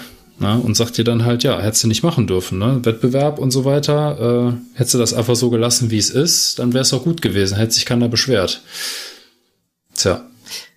Ah, ich sag mal so. Und das ist nun mal die Aufgabe der ZÜ. Ne? Und deswegen ja, sie werden ja, halt gut, manchmal die sitzen ja im selben Gebäude wie die vom ESTW. Ich glaube, das ist auch mit das Problem. Weil die Stellwerker draußen, die haben da irgendwie nicht so die Probleme mit. Wahrscheinlich kriegen die nur einen Anruf, der dann sagt, du, du, du. Aber in der, in der BZ, da kann der halt aus seinem Räumchen da rauskommen oder aus seiner Insel und geht zu ihm hin und kloppt ihn halt richtig auf den Finger, sage ich jetzt mal. Ne? Ich glaube, das ist auch nochmal ein ja. gewisser Unterschied. Ähm, aber was sein, ich halt ja. nicht verstehe ist, DB Cargo Logs haben ja Lognummern, logischerweise, und in Fred können wir diese eingeben. Und beim Vorbeifahren kann man die auch teilweise erkennen. Da habe ich mir den Spaß draus gemacht und geguckt, was da alles an mir vorbeigefahren ist. Da war dann minus 64, minus 84, einer mit plus 5 mit bei. Da hatte ich aber schon Verspätung. Also die haben selbst die Minuszüge nicht abbremsen wollen und wegen auch Metronome dahinter und bla und hast dich gesehen. Und das sind so Sachen, wo ich sage, ey, komm Leute, ne? Diese fünf Minuten sage ja. ich jetzt mal, die machen den Brei auch nicht mehr fett. Naja. Tja.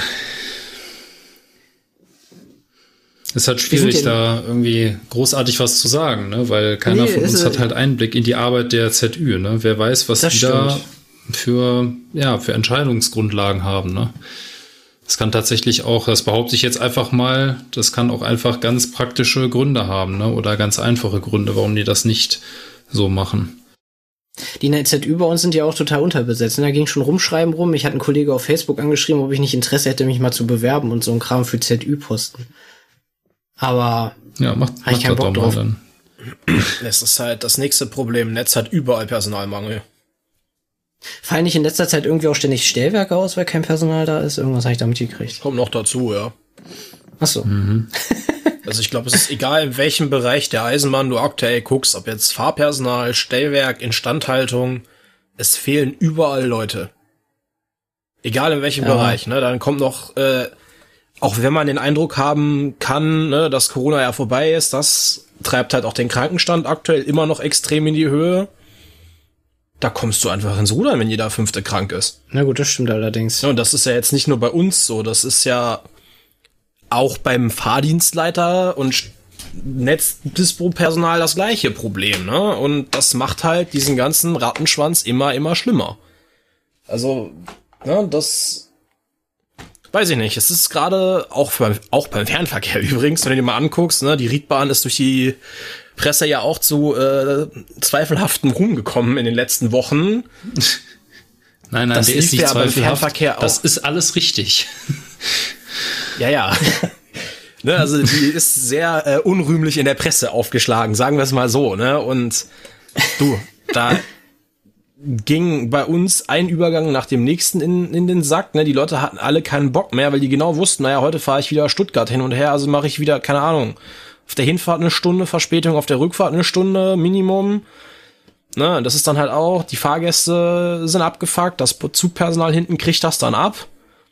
Ja, also es ist, glaube ich, aktuell egal, ob du jetzt bei Cargo, bei nah beim Nahverkehr, von welchem EVO auch immer oder auch im, im Personenfernverkehr unterwegs bist. Es läuft überall einfach nicht rund zurzeit. Nur ich sehe das leider auch nicht passieren, dass das in näherer Zukunft besser wird. So. Dafür müssen wir halt das Netz wirklich extrem ausbauen und das dauert halt. Das ist halt nichts, so was mal eben passiert. Aber wollen die dafür nicht eine neue ja. Bahnreform sogar machen? Und der Hommel hat wieder gesagt, das wollen wir nicht oder sowas. Irgendwas war doch da auch wieder. Nee, was die machen wollten, ist äh, das Netz vom restlichen Konzern trennen, komplett. Ach so, jetzt auch wieder aktuell, ja? Ja, aber auch dadurch, egal durch welche Reform auch immer, dadurch entstehen ja nicht mehr Kapazitäten in der Baubranche. Ne, das ist ja immer auch schön, wenn man dann sagt, ja, wir haben jetzt hier Sachen beschlossen. Ja, aber irgendwer muss das halt auch bauen. Und auch diese Leute Und das Material dafür wachsen nicht auf Bäumen. Also, ne, deswegen, ich weiß nicht, ich find's auch schön, äh, jetzt, jetzt rente ich noch ein bisschen hier rum, äh, ich find's auch schön, eine ehemalige Bundesministerin aus dem äh, rheinland-pfälzischen Bereich, deren Vorname mit äh, J anfängt, ist er jetzt auch sehr gut darin, jeden Tag auf Twitter und Social Media zu posten, wie scheiße die Eisenbahn ist und wie katastrophal alles läuft. Da wo ich mir denke, naja, ihre Partei hat 16 Jahre lang mit der Schwesterpartei zusammen das Verkehrsministerium besetzt.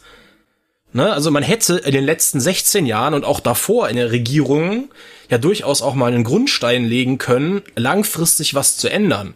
Aber das hat ja die letzten 16 plus x Jahre niemand getan. Da wurde gespart, da hieß es, naja, Eisenbahn, ach, Eisenbahn, Autobahn sind der heiße Scheiß.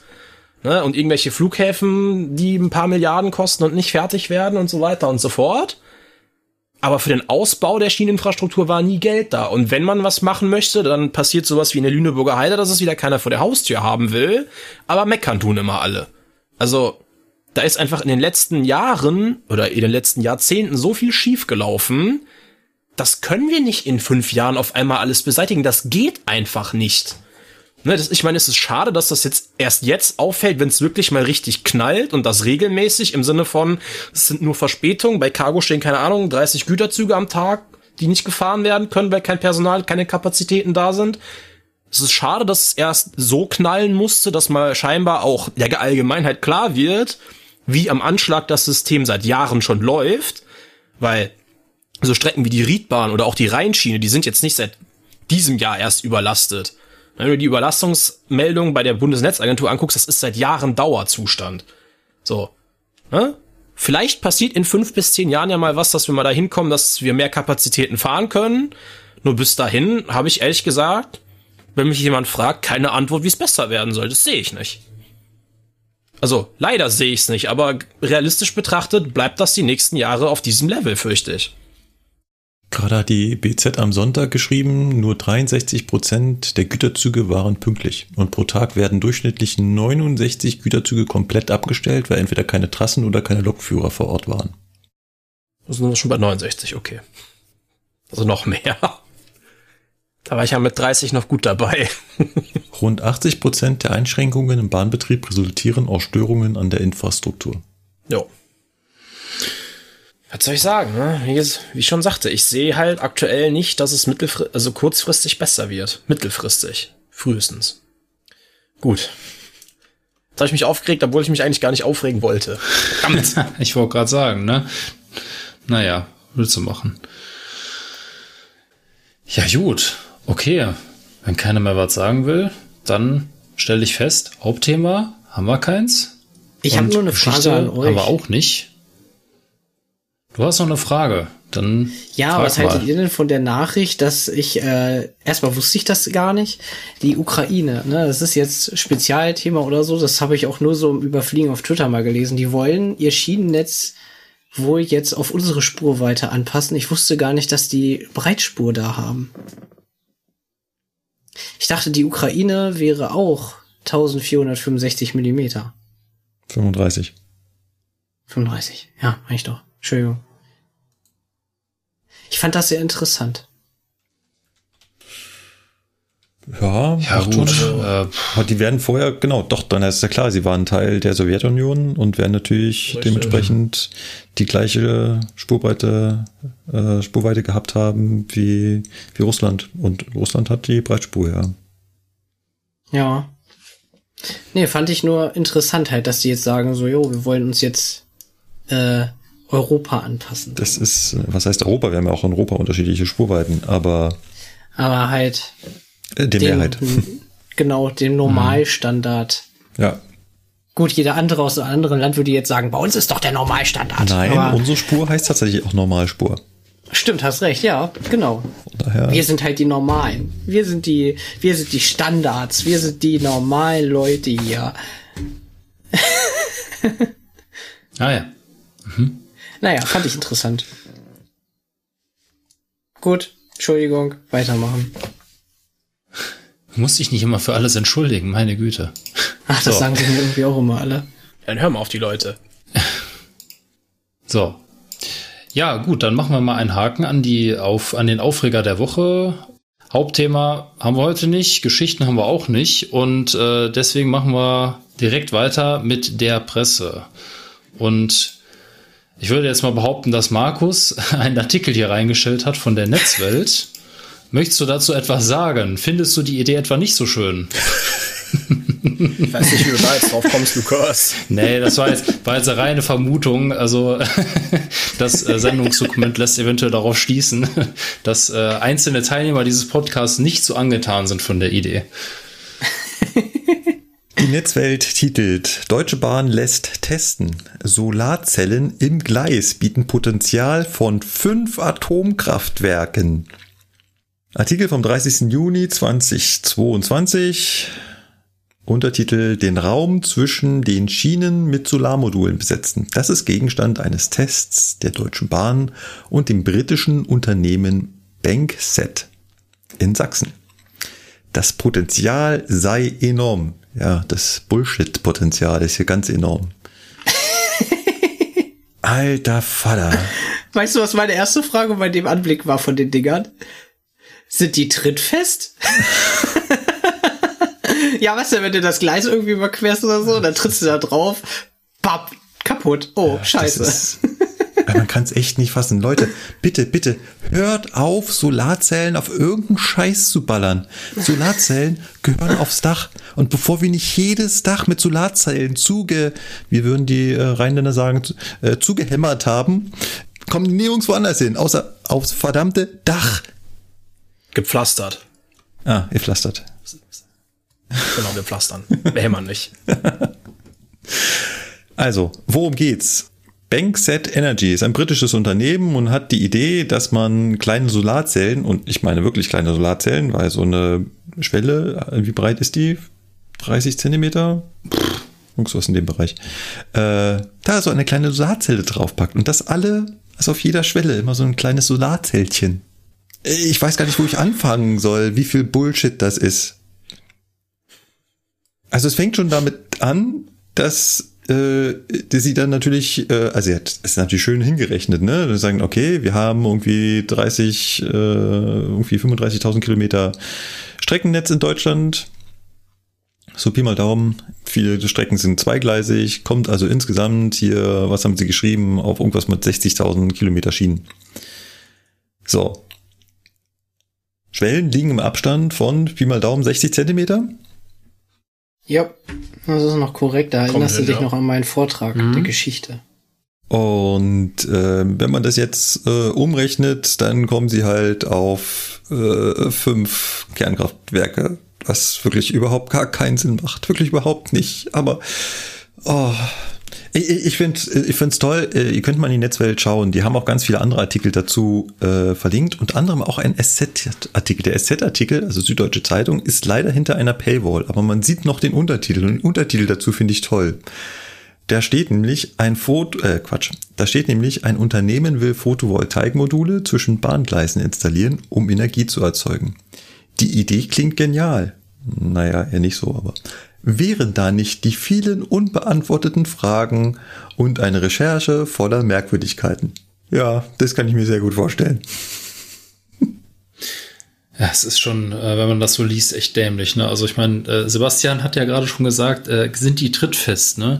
Allein damit geht das ja schon los. Und dann hat auch so die Frage, warum unbedingt im Gleis? Ne? Also wirklich, wie du ja auch sagst, Markus, ne, wir haben so viel Dachfläche in Deutschland. Bahnsteigdächer, ich mein jetzt, Bahnsteigdächer noch und nöcher, jede S-Bahn-Station, alles voll ja. ballern. Ja, und wenn, Pflaster, uns die Dächer Pflaster. ausgehen, dann haben wir noch Parkplätze. En masse. Von mir aus auch Autobahnen, Dächer oben drauf und Solarflächen drauf. Alles, bitte. Äh, Gerade mit Parkplätzen schlägst du doch zwei Fliegen mit einer Klappe. Du baust ein Dach aus Solarzellen du nutzt die Fläche für Solarzellen und das Auto wird nicht so arschheiß, weil es unter ja. einem Dach steht. Genau. Beste. So.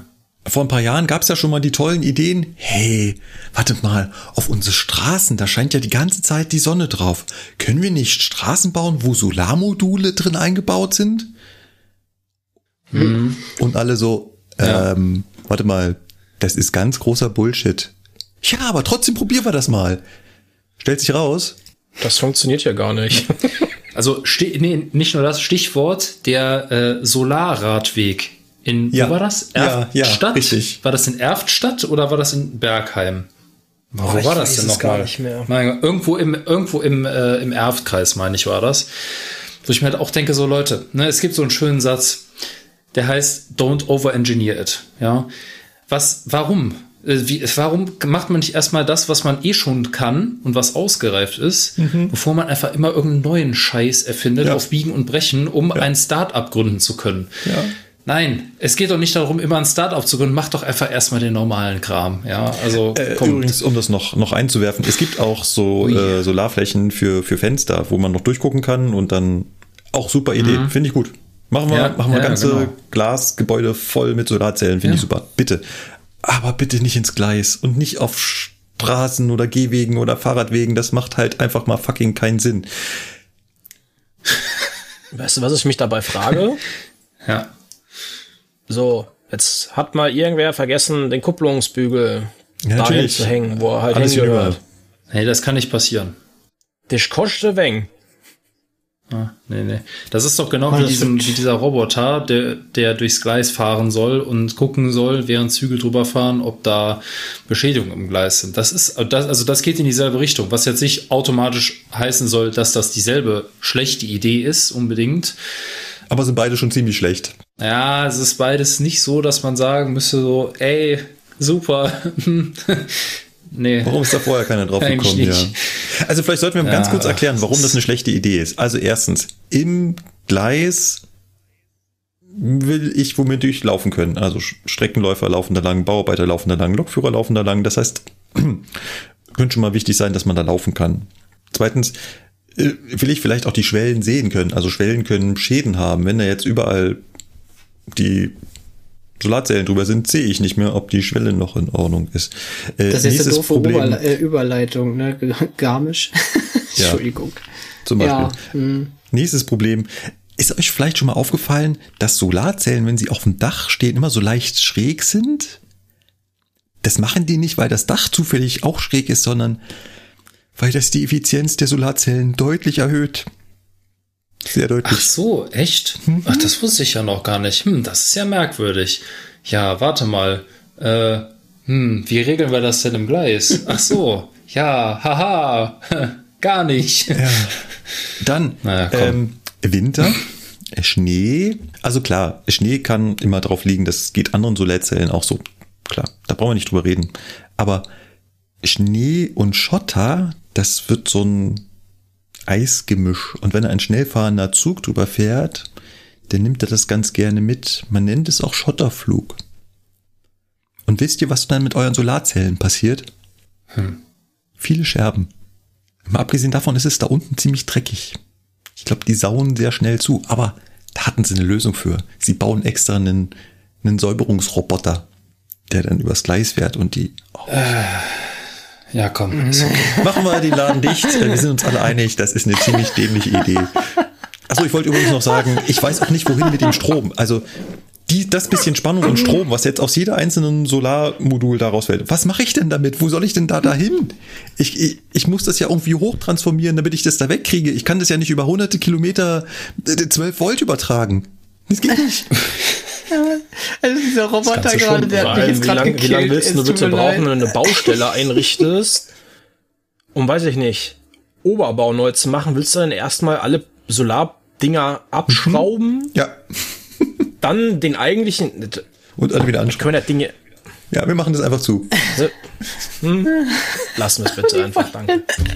Den Roboter.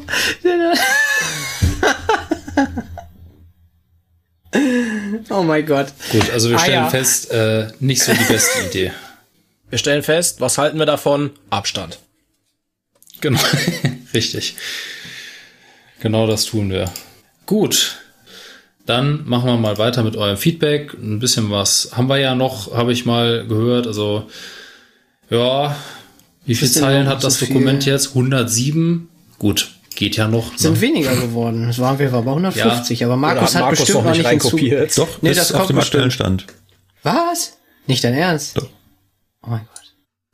Ich hätte vorgeschlagen, wir machen es mal ein bisschen, also ein ganz kleines bisschen anders als sonst. Ich würde nämlich gern versuchen, so ein bisschen aktuelleres Kom Kommentare. Also wisst ihr, wenn wir so, so was vor uns herschieben, dann ist es halt immer schwer, wenn wir dann erst in äh, fünf Monaten äh, darüber reden. Und jetzt wäre das vielleicht noch so ein bisschen aktuell. Vor allem, ähm, wenn, wenn der Lukas in der letzten Folge gerade über die Kupplung geredet hat und vielleicht noch so ein bisschen in der äh, Geschichte drinsteckt, dass mhm. ich mal ganz kurz äh, reinschaue, was in der letzten Folge als Kommentar zu der Geschichte über die Kupplung, über die Kupplung äh, kam. Macht Sinn, ja. Vor allem kam als Feedback, das hatte ich gelesen, ähm, dass man äh, nicht wirklich dran glaubt, dass das funktioniert. Das zum, kann ich nachvollziehen. Zum einen kam zum Beispiel von vom Wolfram die, der Kommentar, die Einführung der Schaku im schweren Güterverkehr ist ein böser Witz.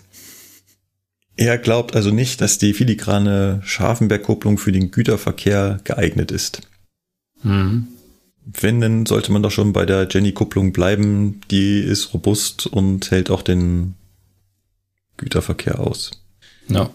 Also äh, kann ich jetzt nur so mm, das zu sagen, was ich natürlich bisher gelesen habe. Also ja, ich habe diese, äh, ich habe das auch so aufgenommen, dass es da durchaus auch Leute gibt, die sagen, das ist nicht die beste Wahl, die Shaku, eben genau vor dem Hintergrund, dass sie eben ja auch aufgrund ihrer Bewegungsmechanik in dem Sharko-Kopf drin relativ wartungsintensiv doch ist und auch relativ anfällig für Verschmutzung und Dreck ist und so weiter und dass sie natürlich auch nicht so extrem hohe Kräfte übertragen kann.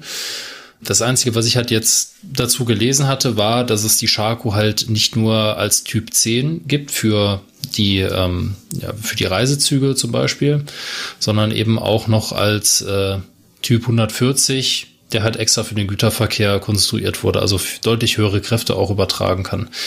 Ich will mir halt nicht anmaßen, da jetzt dieser Gruppe äh, innerhalb der EU, die, die dieses Forschungsprojekt durchführen, da vorzugreifen.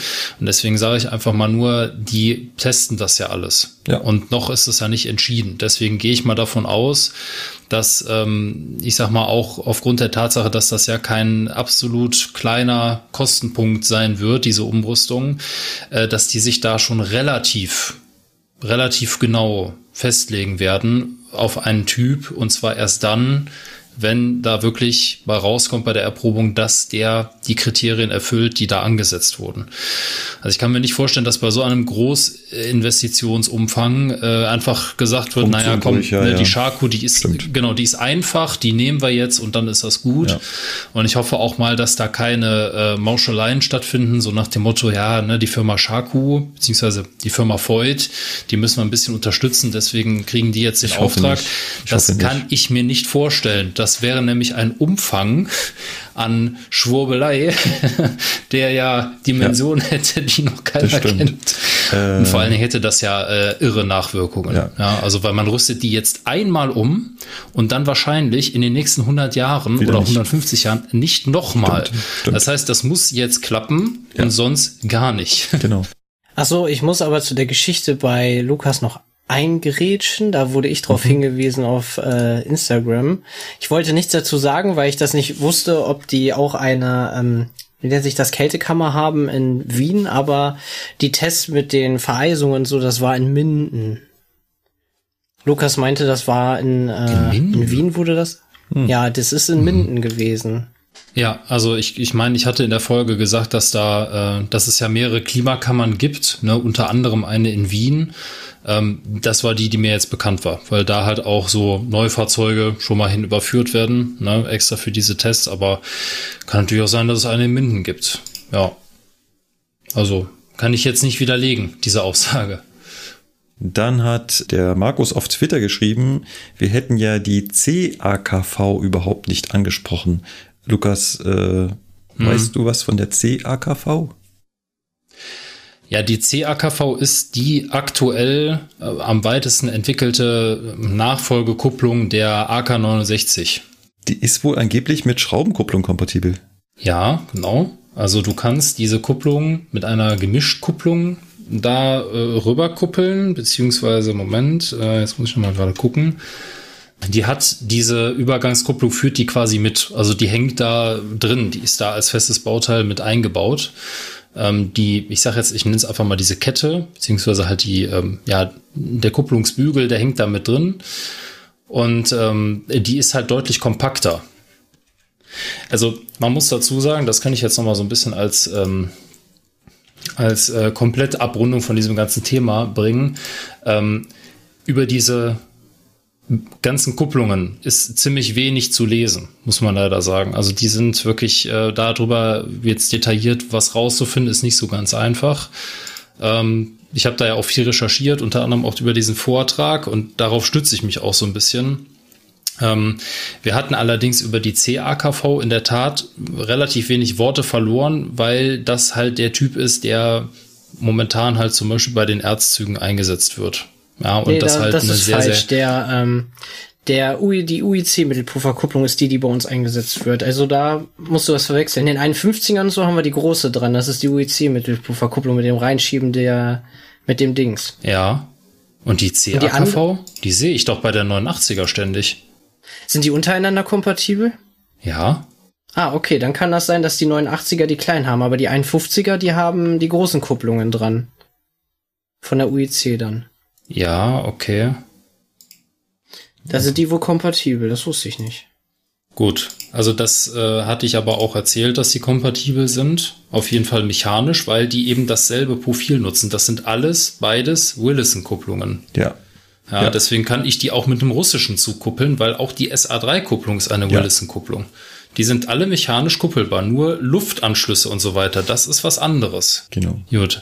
Also wie gesagt, das ist äh, bei der bei der bei der CAKV, da hatten wir nicht viel drüber gesprochen, das stimmt, weil das halt so ein, äh, ich sag mal, das ist die weiteste Entwicklungsstufe und das C soll ja wohl auch für kompakt stehen. Also das ist wirklich eine, eine ganz äh, vergleichsweise relativ kompakte Kupplung im Vergleich zur Standard UIC AK69 Kupplung und bei der CAKV sind eben auch die Luftanschlüsse in dem Kupplungskopf mit drin, was aber leider dafür sorgt, dass sie eben lufttechnisch nicht eins zu eins adapterlos kompatibel mit der UEC-Kupplung ist, weil die hat die Luftanschlüsse nämlich darunter.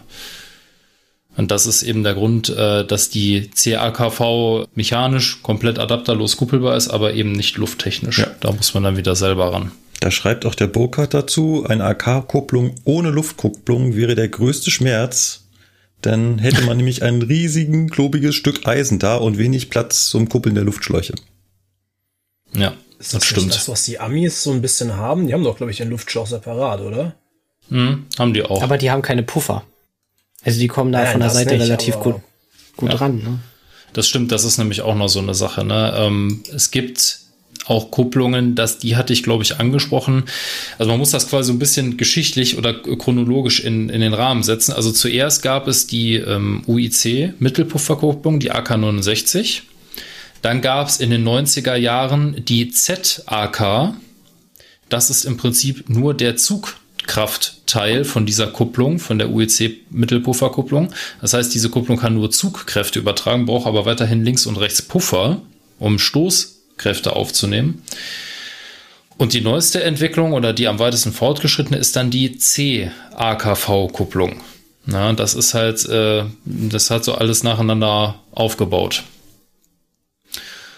Ja, genau.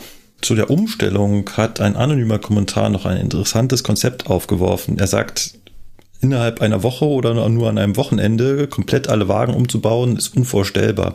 Aber es gibt eine interessante Idee, die ich eigentlich gar nicht schlecht finde. Und zwar zu sagen, ähm, man identifiziert, identifiziert Wagenpaare. Das heißt, Wagen, die dann zusammen verkehren. Das heißt, nicht jeder einzelne Wagen, sondern ich nehme halt so zwei Wagen, die halt immer zusammenfahren. Wenn ich, was weiß ich, Schüttgut transportiere, dann mhm. werde ich wahrscheinlich nie einen einzelnen Wagen irgendwo einstellen, sondern immer nur mindestens zwei oder drei zusammen haben. Und was ich jetzt mache, ist, ich baue die halt innere, die inneren Kupplungen von den Wagenpaaren, die baue ich um. Ja. Außen bleiben sie allerdings noch Schraubenkupplung. Und jetzt kann ich die irgendwann einfach umdrehen und dann haben sie auf der Innenseite die Schraubenkupplung und nach außen die neue. Und die Idee ist ganz nett, weil du dann quasi diesen Zeitpunkt, wo du jetzt umstellen musst, quasi verschieben kannst. Ja, okay. Verstanden? Das ist das, was sie tatsächlich in diesem Vortrag auch gemacht haben. Also in dem Vortrag haben die das schon angesprochen, dass das so ein bisschen der Plan sein wird, dass mhm. man eben Pärchen findet und zum Zeitpunkt der Umstellung, also man, man dann zum Tag X dreht man die alle um und dann ist auf einmal außen die DAC und in der Mitte die Schraubenkupplung. Genau. Finde ich, äh, ja, find ich clever. Ist, ist sinnvoll. Du sparst dir diese blöden Adapterwagen, die du überall mitfahren mhm. müsstest, ne? Oder mitführen müsstest. Ja. Genau. Aber bleibt halt trotzdem immer noch das Problem mit den Triebfahrzeugen ja, dass die Triebfahrzeuge halt äh, Doppelausrüstung bräuchten, weil je nachdem, was da halt für ein Wagenzug kommt, ähm, müssen die ja für beides gewappnet sein. Äh, ja, aber das sieht man dann halt, ne? So, das war es, glaube ich, im Großen und Ganzen, was ich gefunden habe zu Thema Kupplungen. Dann würde ich an einen der anderen beiden mal weitergeben.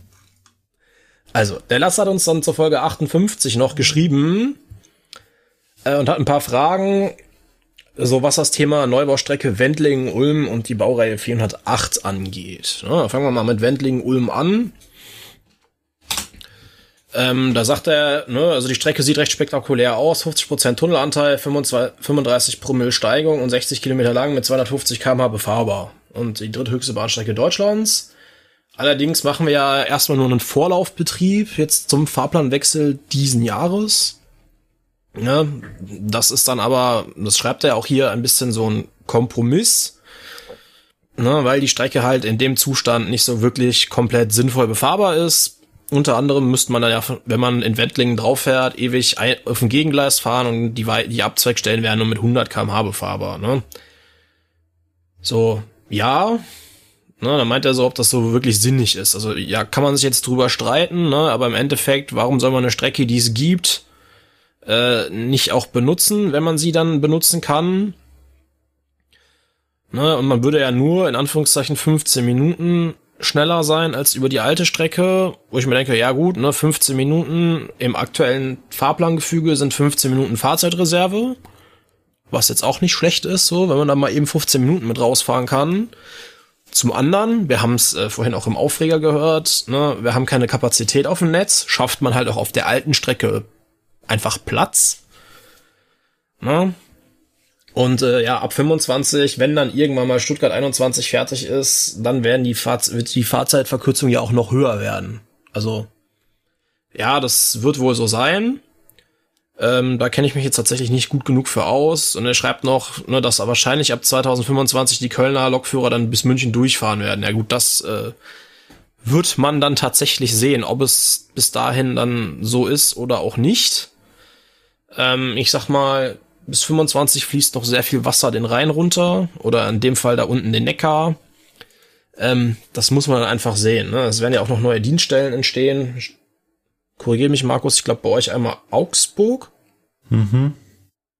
Ja, und bei uns hier oben in der Ecke kommt noch Mannheim, also abwarten, was da noch passiert. Und ähm, ja, dann hat er noch was zum 408 geschrieben.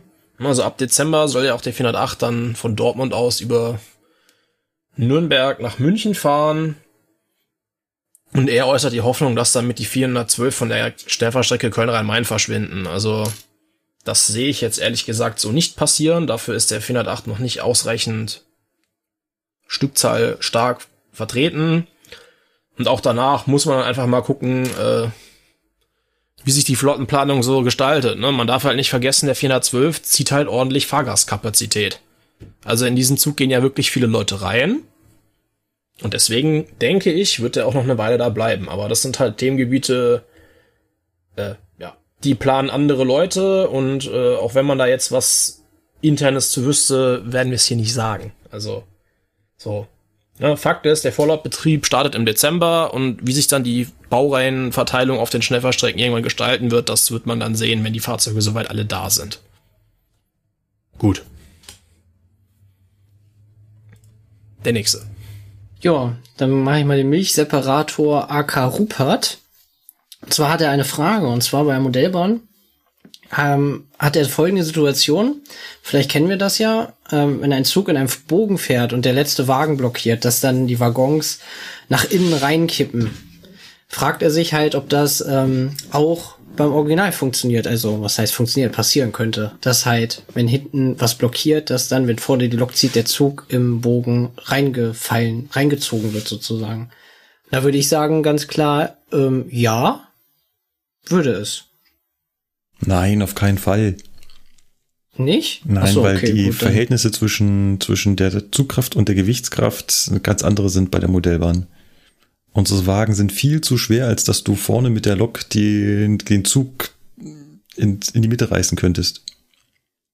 Ne, so, so ein Eisenbahnwaggon auf der Modellbahn ist ja super leicht, da ist ja nichts drin. Und wenn vorne die Lok zieht, klar, dann gibt sie die einfachen Wagen um. Aber unser Wagen wiegt mal eben mindestens 40 Tonnen, meistens eher mehr.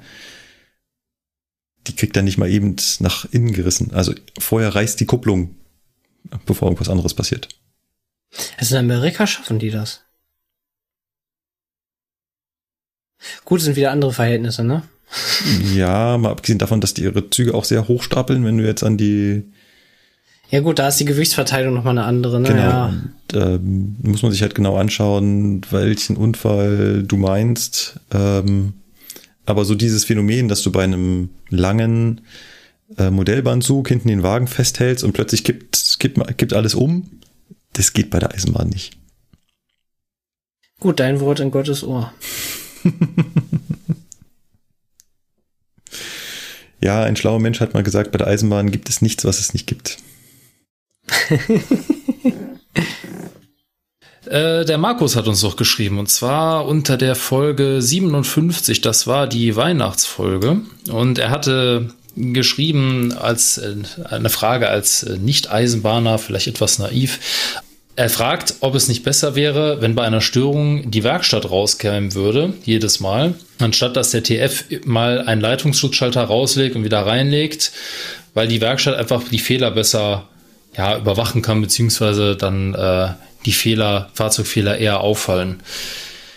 Ja, das wäre nicht verkehrt. Also manchmal würde ich mir auch wünschen, die Werkstatt würde einfach immer rauskommen und sich direkt aufschreiben, okay, die Störung ist dann und dann aufgetreten, das und das ist passiert. Ähm, das wäre gut, um das einfach mal zu, ja, einfach mal zu überwachen, mal zu gucken, ob sich sowas häuft. Allerdings ist das halt auf der Strecke undenkbar, dass da immer die Werkstatt kommt. Ne? Das ist äh, einfach schwierig. Du musst ja die Leute auch ans Ziel bringen. Du kannst ja da nicht erstmal zwei Stunden irgendwo warten, mitten in der Pampa, bis da mal einer kommt. Deswegen ist das eher unwahrscheinlich. Allerdings, ja, so zum Störungsmonitoring, sage ich mal, wäre das schon gut, einfach um mal zu gucken. Ja. Ne? Ja. Also es gibt ja Störungsmonitoring. Ja. Ich bin mir ganz sicher, dass es ganze Abteilungen bei uns gibt, die sich nur damit beschäftigen, zu schauen, was haben die Fahrzeuge äh, für Störungen. Ja. Und das nachzuverfolgen. Und die modernen Fahrzeuge schreiben ja auch alles mit. Also wenn ich beim 412 irgendwas auslege und wieder einlege, dann weiß das der Fahrzeugrechner, hat das mitgeschrieben und es wird äh, dann anschließend ausgelesen. Ähm, das stimmt es ist halt immer nur unsere Perspektive auf der Strecke. Ne? Wir sind daran bemüht, dass das Ding Hauptsache irgendwie wieder fährt. Da ist die Priorität jetzt nicht auf, naja, das muss dann aber auch nachvollziehbar sein, was wir gemacht haben, damit das dann irgendwann auch mal jemand rausfindet. Ähm, aber ich hoffe und ich bin auch davon überzeugt, dass es an anderer Stelle gemacht wird. Das stimmt. Und wie du ja selber sagst, der Zug speichert schon viel ab. Also er erkennt ja die Ursache dieser Störung, die weiß er ja. Also irgendwas, was ausgefallen ist, irgendein Geber oder irgendein Soll-Ist-Wert-Vergleich, der fehlgeschlagen ist. Und ähm, letztendlich kriegen wir ja nur die Störung angezeigt, die dann Auswirkungen für uns im Fahrtverlauf haben. Störungen, die im Zug auftreten, die aber für den Fahrtverlauf oder für den Lokführer nicht relevant sind, die werden uns gar nicht angezeigt. Ja. Die bleiben im Hintergrundsystem, werden bei der nächsten Datenübertragung an die Werkstatt mitgeschickt, dass halt dieses Bauteil irgendwie defekt ist oder dass da die Redundanz ausgefallen ist oder was auch immer. Ähm, aber solange das keine Einschränkung für uns während der Fahrt hat, kriegen wir das gar nicht angezeigt. Genau. Und trotzdem wird es repariert. Also ja. auf jeden Fall wird das aufgezeichnet und dann entsprechend auch weggeschickt. Kommen wir zum Tim.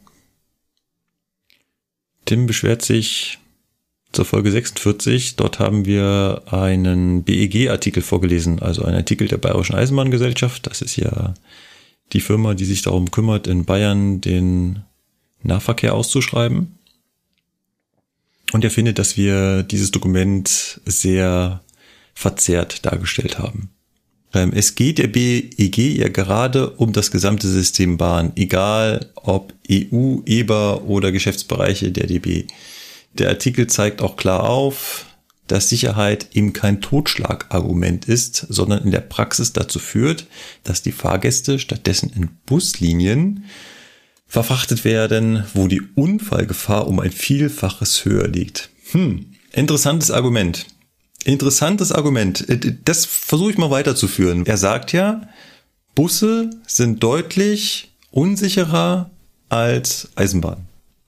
Okay, würde ich hoffen, dass das so ist, aufgrund von Straßenverkehr und so weiter. Dementsprechend müsste man sich ja, wenn man das jetzt weiterdenkt, bei jedem Schienenersatzverkehr überlegen, ob ich jetzt wirklich die Strecke sperre hm und den Schienenersatzverkehr fahren lassen, weil der Schienenersatzverkehr ist ja unsicherer. Das heißt, wir fahren einfach noch ein bisschen über die kaputte Weiche, weil sie ist immer noch sicherer, als dass wir die Leute in den Bus laden. Nee. Ja, das ist natürlich. Ne. Das machen wir natürlich nicht. Wir sind halt gerade bei der Eisenbahn so stolz darauf, dass wir ein sehr sicheres System haben. Und dann nutzen wir Sicherheit als Argument, ja. Das ziehen wir aber auch durch und das ist halt Prädikat Eisenbahn. Also das ist, wo ich sage, da bin ich auch stolz drauf. Wirklich. Ja, und das darf man auch für sich in Anspruch nehmen. Ich meine, das bringt das System zwar so ein bisschen von sich aus schon mit. Also da ist jetzt, da ist jetzt keiner da, der jetzt wirklich irgendwie äh, an so einer Stellschraube jeden Tag dreht und darüber die Sicherheit einstellt, sondern das System Eismann bringt halt gewisse Sicherheiten gegenüber anderen Systemen automatisch mit. Und die wollen wir auch beibehalten. Ja, zum Beispiel Spurführung, ja, ja. Auf jeden Fall.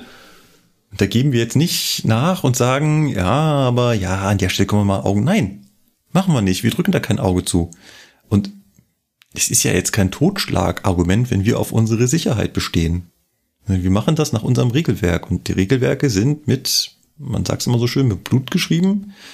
Ähm, wir bestehen halt da auf unsere Sicherheit. Klar, man kann hin und wieder an einzelnen Sachen sagen, hm, also ob das hier jetzt wirklich sein muss, ja. Aber so im Gesamtsystem sind wir da sehr drauf äh, fixiert, dass alles, was wir machen, auf jeden Fall sicher ist. Ich hoffe, dass das auch alle Ebenen bei der Bahn so sehen. Das weiß ich nicht. Aber wir hier als Lokführer, ja, auf jeden Fall. Immer. Und ähm, deswegen finde ich den Punkt hier anzuführen, ähm, das ist halt für Außenstehende oft nicht nachvollziehbar, warum wir manchmal auf so einen vermeintlichen Schwachsinn bestehen. Aber das machen wir halt, weil wir die Sicherheit im System Bahn auf jeden Fall erhalten wollen. Es führt jetzt im Zweifelsfall dazu, dass wir aufgrund von Banalitäten lieber einen Bus fahren lassen. Ich meine, wir lassen Züge ausfallen, weil irgendein Lämpchen nicht geht. Ja, es ist so. Einfach nur, weil wir sagen, dieses Lämpchen sorgt dafür, dass dieser Zug sicherer verkehrt. Andersrum muss man ja auch überlegen, wer übernimmt denn die Verantwortung, wenn man dann einfach ein Auge zudrückt. Ja, wer macht das ah, denn freiwillig? Aber Bus wäre noch unsicherer gewesen. Nie. nee, also das ist auch eine Argumentation, da die würde keiner Überprüfung standhalten. Also so kannst du nicht argumentieren, das funktioniert nicht. Ich finde nee, so das zieht nicht. Ja, ich finde so Sicherheiten gegeneinander, gegeneinander abwägen immer immer schwer. Das ist die gleiche Argumentation, die jetzt auch bei Atomkraftwerken geführt werden. Ne? Mhm. Atomkraftwerke versus Kohlekraftwerke. Wir haben die Atomkraftwerke zuerst abgeschaltet und schalten dann die, die Kohlekraftwerke ab. Und dann sagen die Menschen, ja, aber rein statistisch führt das Kohlekraftwerk zu mehr Todesopfer als das Kernkraftwerk. So. Jetzt kommst du. Jetzt kommst du. Aber ne, wenn das Atomkraftwerk irgendwas hat, dann ist halt direkt Holland in Not. Mhm. Aber wenn ihr das, äh, wenn ihr das gefühlt habt, wir haben das Dokument von der BEG da verzerrt dargestellt, bitte lest es im Original. Äh, der Link ist in der Folge 46 in den Shownotes. Ich will den Timon machen. Mach das. Ja, erstmal hat der Timon mit dem Björn sich eine, äh, eine Diskussion sozusagen geleistet, wo jetzt die Flixtrain-Wagen gewartet werden. Der Endentschluss ist wohl, dass es in Aachen Nord gemacht wird, weil wir da, uns das ja mal gefragt haben in der einen Folge. Und dann hat er eine Frage an die ähm, Ausbilder von uns. Also deswegen stelle ich euch jetzt einfach mal die Frage. Und zwar würde er ist jetzt bei 3,5 Jahre als TF bei Regio unterwegs und will zum Fernverkehr und würde gerne wissen, Markus, ob bei Fernverkehr es auch möglich ist, ähm, Ausbilder, Fahrtrainer und normaler TF alles gleichzeitig zu machen, wie du das bis 2019 bei DB Regio gemacht hast. Nein. Nee. Das war einfach. Nächste. Entweder ganz oder gar nicht. Ja, ja. Man muss das vielleicht noch ganz kurz ein Wort dazu. Äh, können die anderen ja auch sagen. Also du bist bei DB Fernverkehr immer ein Ausbilder für alles. Also wenn du den TFA machst, nicht den Fahrausbilder, den TFF, sondern den TFA, dann bildest du alles aus, sowohl Theorie, Praxis als auch Fahren. Selber fahren als Lokführer machst du nur, naja, dazwischen. Das heißt, an den Wochenenden, wo du es machen möchtest. Oder halt, wenn halt eine Lücke im Bildungsplan ist, oder halt, wenn du es unbedingt machen musst, weil dir die Stunden sonst äh, fehlen, um den Führerschein zu erhalten. Oder genauer gesagt, um das Beiblatt zu erhalten. Genauer gesagt, um die Zusatzbescheinigung zu erhalten. So ist richtig. ähm, es liegt aber so ein bisschen vielleicht auch in deiner Hand oder halt in der Hand deines Chefs, wie groß dein Fahranteil ist. Eventuell lässt sich da natürlich was machen, zu sagen, ich mache den Job hier als DFA nur, wenn ich aber auch mindestens 20 Prozent draußen fahre. Na gut, das hast du prinzipiell per Stellenbeschreibung sowieso, aber. Papier ist geduldig. Ja.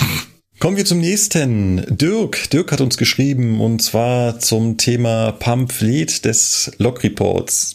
Muss ich aber gleich korrigierend eintreten, äh, gleich korrigierend eingreifen. Das Pamphlet gehört nicht zum Log Report. Der Log Report hat nur darüber berichtet. Aber das meinte der Dirk bestimmt. Das war Folge 59.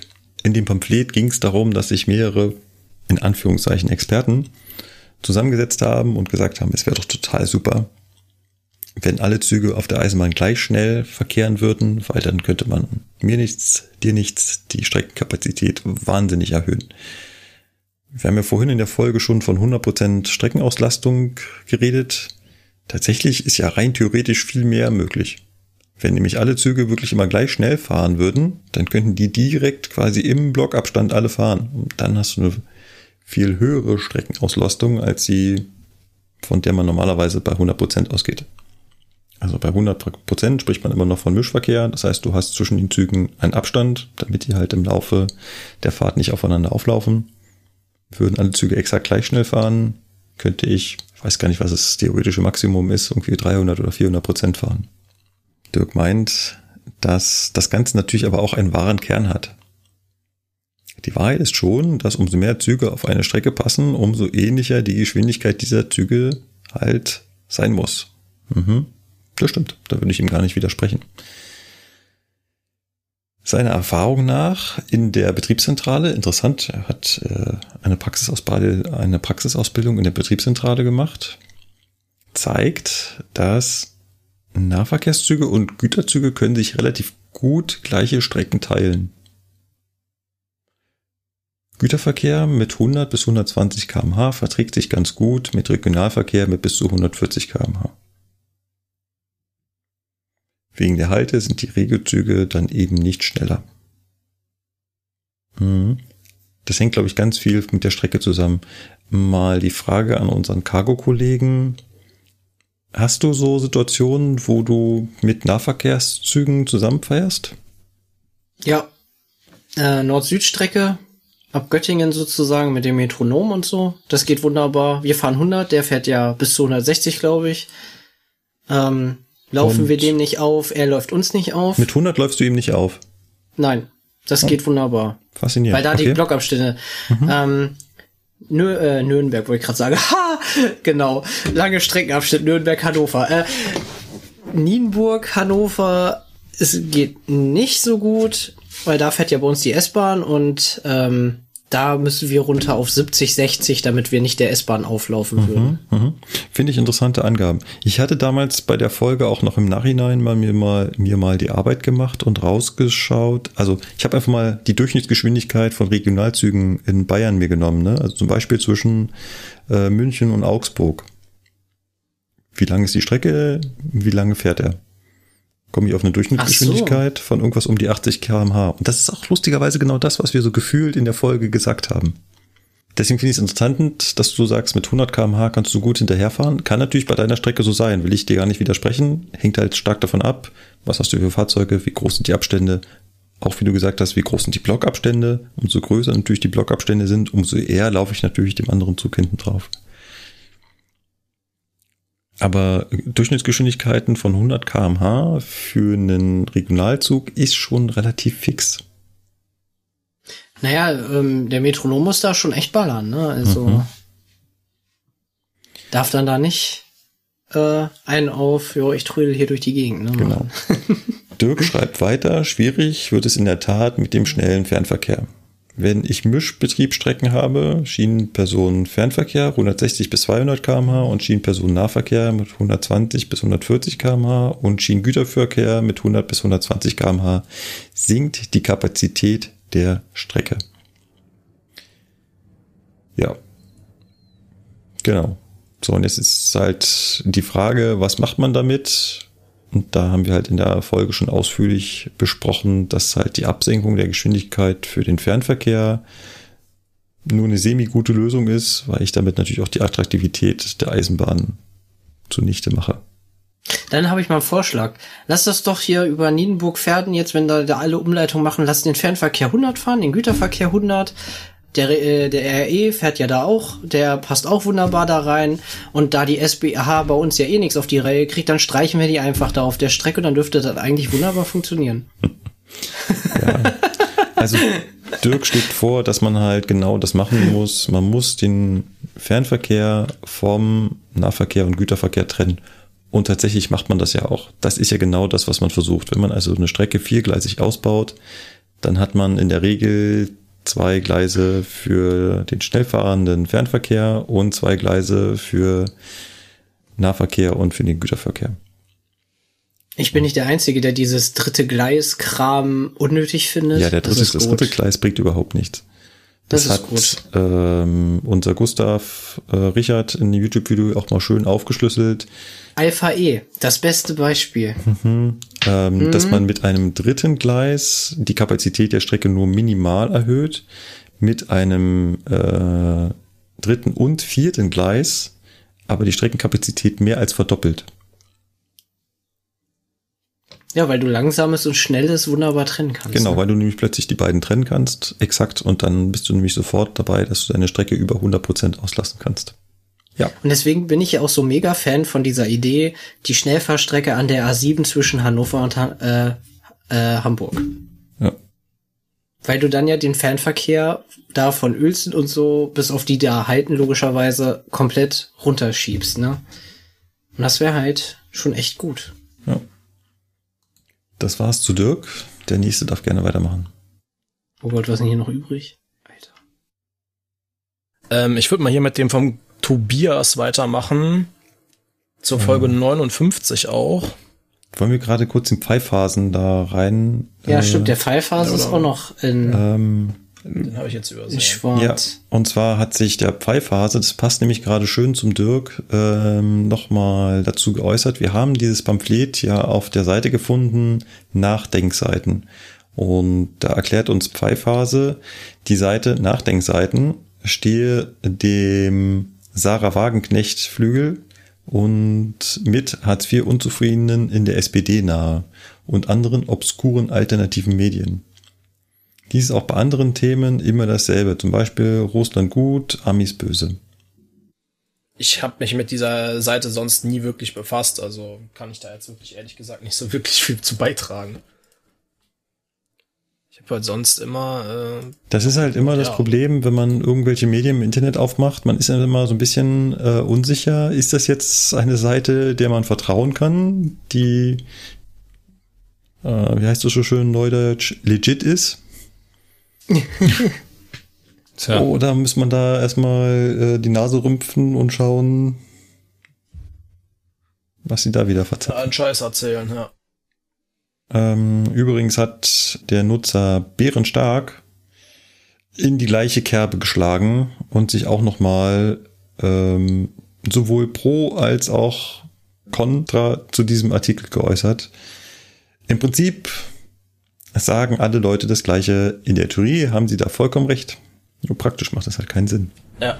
Gut, das war's von der Feedback-Ecke für heute. Wir haben noch ein ganzes Stückchen vor uns. Ja, das stimmt. Allerdings ähm, keine Sorge, ihr werdet irgendwann Erwähnung finden oh. in unserem Feedback. Ich glaube, das hat gerade ganz gut funktioniert, dass wir da hin und wieder auch so erstmal was Neues mit einge. Ich äh, versuche das beim nächsten Mal wieder zu genau. machen. Genau. Genau.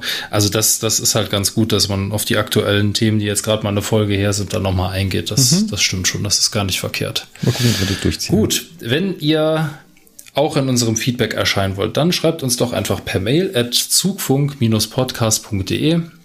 Ansonsten könnt ihr natürlich auch unter unserer Folge, die wir auf unserer Internetseite www.zugfunk-podcast.de hochladen, könnt ihr natürlich ganz anonym kommentieren und könnt euch auch darüber benachrichtigen lassen, wenn der euer Kommentar dann freigeschaltet ist und die Diskussion darunter verfolgen mit den anderen Nutzern. Und ansonsten sind wir, glaube ich, bei Social Media auch immer noch aktiv. Also da könnt ihr auch gerne noch mal reinschauen. Jetzt, also ja, wir sind da. Gut, also wir sind da zu erreichen. ja, genau. Also wir sind da auf jeden Fall zu erreichen. Jetzt hört auf zu lachen. gut. Und ja, was bleibt mir sonst noch zu sagen? Äh, eigentlich nichts. War eine schöne Folge. Ich hoffe, ihr hattet auch Spaß daran. Und ähm, ja, ich verbleibe mit den besten Grüßen. Und ja, bis zur nächsten Folge. Macht's gut. Tschüss. Ciao, ciao. Tschüss. Ciao.